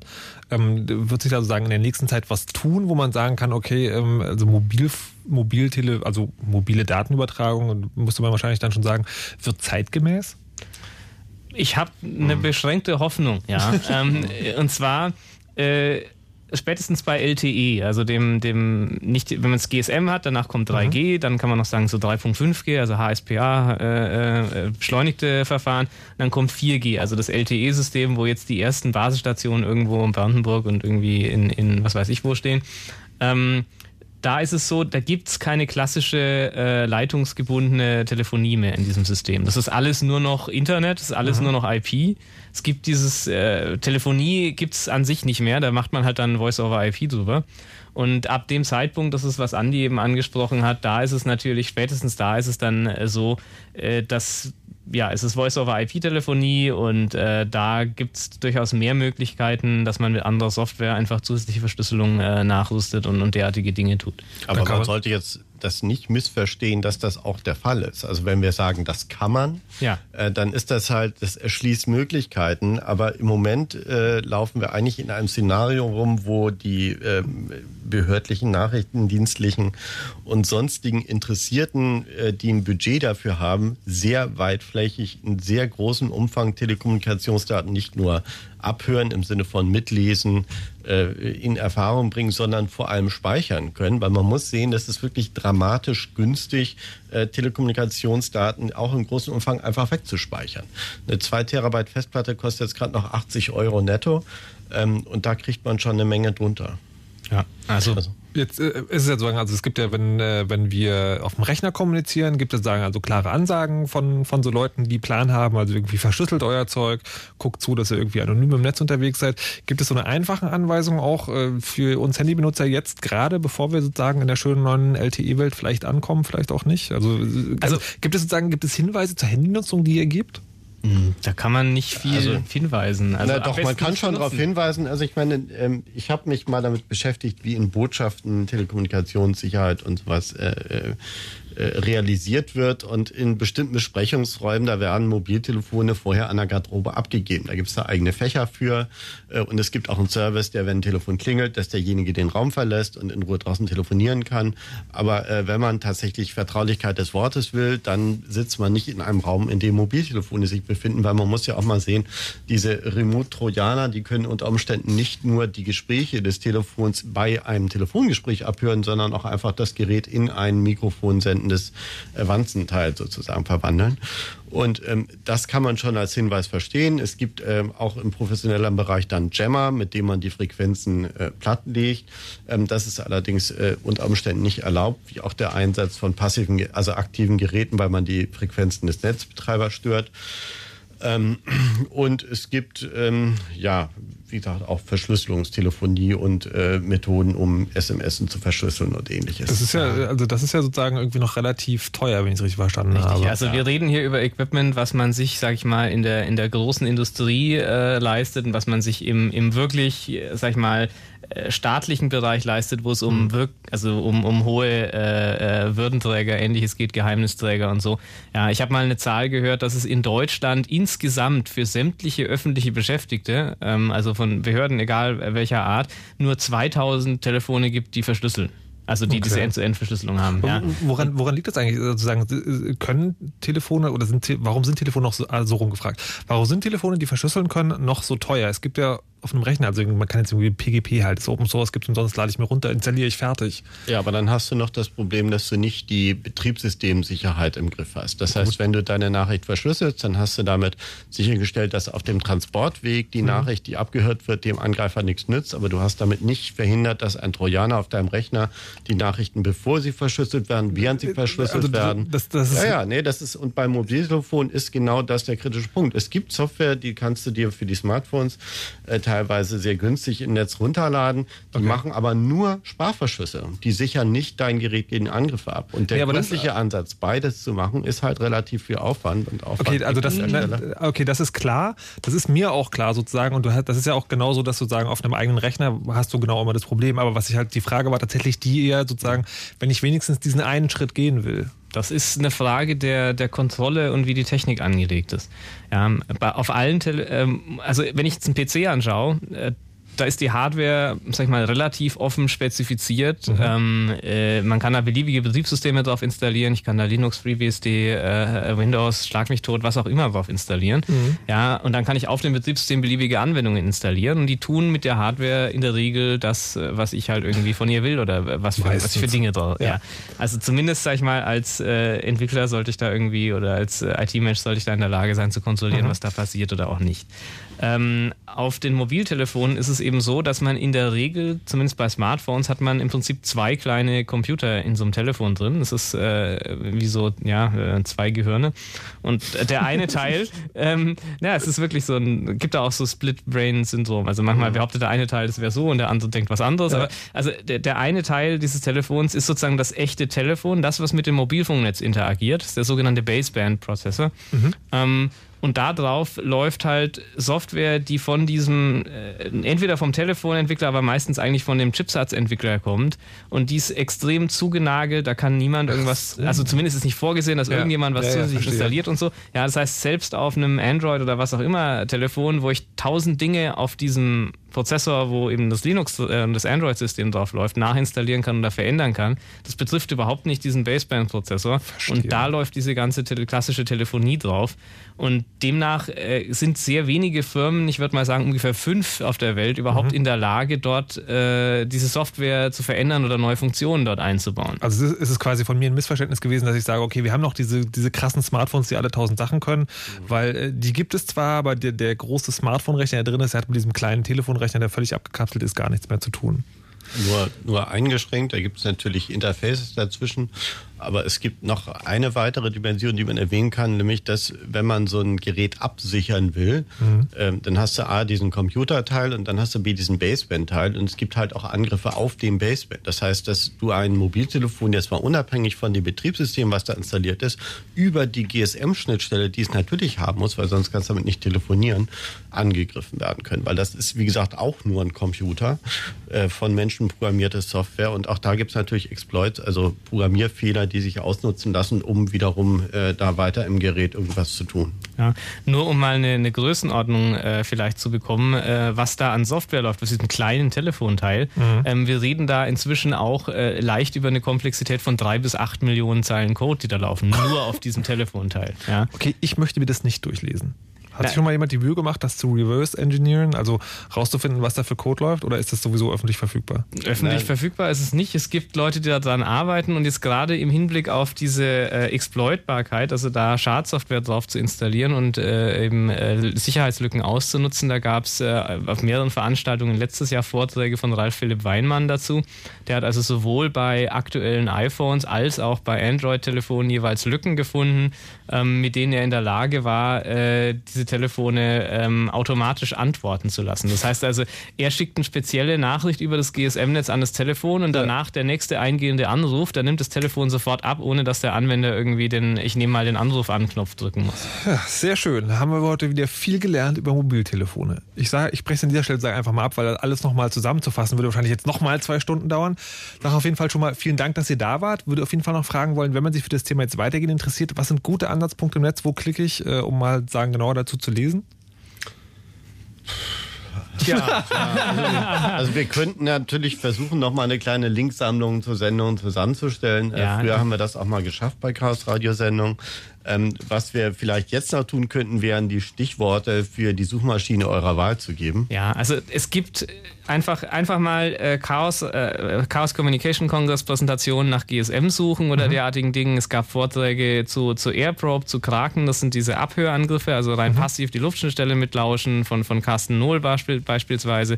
Es gibt äh, von Ralf Philipp Weinmann eben äh, diese, diese Vorträge zu den Baseband-Exploits. Es gibt äh, Vorträge zu OpenBTS und OpenBSC. Also wenn man einfach mal, okay, mal die, die, die IT-Security-Konferenzen der letzten zwei, drei Jahre abklappert zu allem, was mit GSM zu tun hat, da denke ich, ist man dann ganz gut informiert. Okay, die Schlagworte habt ihr jetzt also, könnt ihr nochmal googeln. Wer weiß, vielleicht schaffen es ja sozusagen seltsame Heintelmänner, nochmal so eine Linkliste zu bauen, die äh, würde dann ins Blog geworfen werden wahrscheinlich. Wiki. Ähm, äh, Wiki, stimmt. Es gibt ja ein Wiki, ihr könnt selber, wenn ihr jetzt und so weiter und so fort, ihr wisst, wie das funktioniert. nicht den Ausstieg aus der Wiki-Technologie beschlossen? also okay, das ist vielleicht eine Diskussion, die wir an einer anderen Stelle führen können. Das könnte auch länger dauern, wenn ich das richtig verstanden habe. Ähm, traditionell macht ihr noch ein bisschen Werbung am Ende der Sendung. Äh, ich habe gerüchteweise gehört, es steht ein runder Geburtstag an. Ist da was dran? Äh, ja, nun gut, es gibt ja zwei Ereignisse. Also Baus Todestag ist äh, in vier Minuten, also wir sagen, äh, ist morgen äh, jetzt zum zehnten Mal, aber das ist natürlich eigentlich kein freudiges Ereignis. Trotzdem ist es äh, auch Anlass, darüber nachzudenken, dass der Chaos Computer Club in diesem Jahr 30 Jahre wird. Das ist allerdings erst am 12. September. Ähm, der gegründet ist er ja in den Räumen der Taz im Rahmen eines sogenannten TUVAT-Kongresses. Ähm, und äh, wir hatten schon mal den Versuch, die 20-jährige Geburtstagsfeier äh, zu machen. Das war am 12. September 2001. Wir hatten eine Pressekonferenz am Vormittag des 11. September 2001, die die Veranstaltung ankündigen wollten. Wir hatten extra die Kongresssaal am Alexanderplatz angemietet, die Ausstellungsfläche da und so fort. Aber irgendwie war am Nachmittag des 11. September 2001 dann ein anderes Thema, was uns völlig aus den Zeitungen verdrängt hat. Deswegen ist unsere 20-jährige Geburtstagsfeier so gut wie ausgefallen. Da ist keiner gekommen zur und Ausstellung. Jetzt plant ihr keine 30-jährige, weil da möglicherweise wieder sowas passiert? ja, also so weit würde ich nicht gehen, aber wir sind noch äh, in der äh, Konzeptionsphase. Äh, wir haben noch kein echtes Konzept. Okay, dann legen wir jetzt nicht weiter über wir ungelegte das wahrscheinlich Eier. virtuell machen. Also 30 Jahre auf jeden Fall. Und und der, das Datum kommt noch. Ja, war noch nicht. Manche Zeitungen erwecken da schon einen anderen Eindruck. Äh, außerdem gibt es demnächst das Camp, 10. bis 14. August. Richtig. Im Chat war gerade, im Sendungschat war gerade die Frage, wird es dort auch ein GSM-Netzwerk geben, Herr ja, Welte? Selbstverständlich. Ähm, auf den äh, CCC-Veranstaltungen der letzten Jahre hatten wir eigentlich immer ein GSM-Netz äh, zu Testzwecken. Das heißt, wir haben unser eigenes Mobilfunknetz. Äh, da können die Leute sich einbuchen, können damit experimentieren, können damit spielen, können all die Dinge legal tun, die sie im echten Netz nie tun dürfen. So, könnt ihr also hinfahren. Wo ist das nochmal? In Finofurt bei In Eberswalde. Alles klar. So, dann war es das. Äh, diese Sendung wird es demnächst auch als Podcast geben. Sehr bald auf fritz.de und dann ein bisschen später auf äh, chaosradio.ccc.de. So rum. Ähm, vielen Dank euch beiden nochmal fürs hier sein und mitmachen. Gerne. Ähm, ja, bis zum nächsten Mal. Und ich sage noch das, was ich immer am Ende dieser Sendung sage. Lasst euch nicht überwachen und macht immer schön eure Backups. Tschüss. You know how all those bad boy rappers claim how much weed they drink, and how many 40s they smoke. and how many women they've kissed with at the same time. But you see, I'm addicted to something else. It's not about fancy cars or bling bling, unless it's a glitter animation. I've seen more websites than any lousy ass browser. I've clicked more than Douglas Engelbart. I'm as bossy as Bowser. Don't even remember all my email addresses. And I've got more screen names than Sleepy's got mattresses. I need the internet like Whitney Houston needs crack. If you feel the same way, let me see a delicious this track.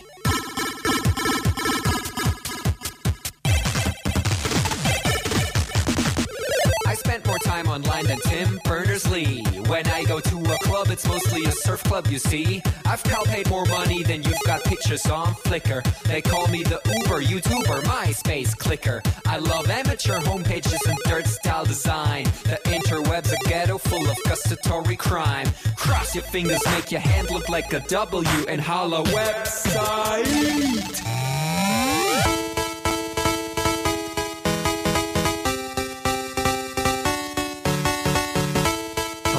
Future girlfriend. This is what I sound like. Uh, photosending, upping it up. Check your birthday, keep on fucking it up. What? All my bitches up in the club. Let me see you shaking it, don't stop. Rub it down, bounce around, wiggle every pound. Get it to the hyper ground. Everybody dance, jump if you like it, this sound. Feel the bass drop, hear the beat pop. What you gon' do? When it's time to take off, climb the rooftop, jump out of your shoe. It goes oohs, oohs, happy face balloons, unfadable pokey tunes, dance from shitty cartoons, really hot wounds, hungover afternoons. The club's full with the whole sweaty nation. That seems out of the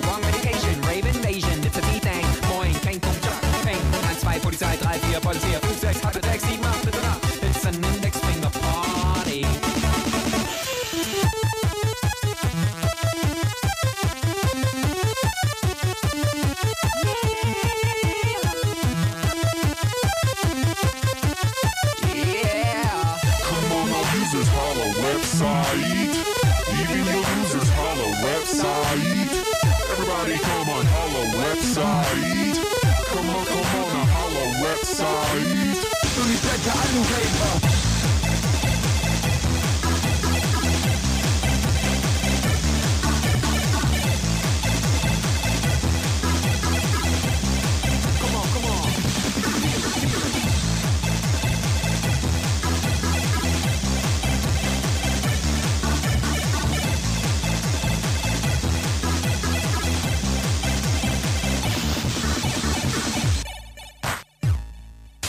Don't forget I'm in your extended network. Biatch. 2000. Bäh.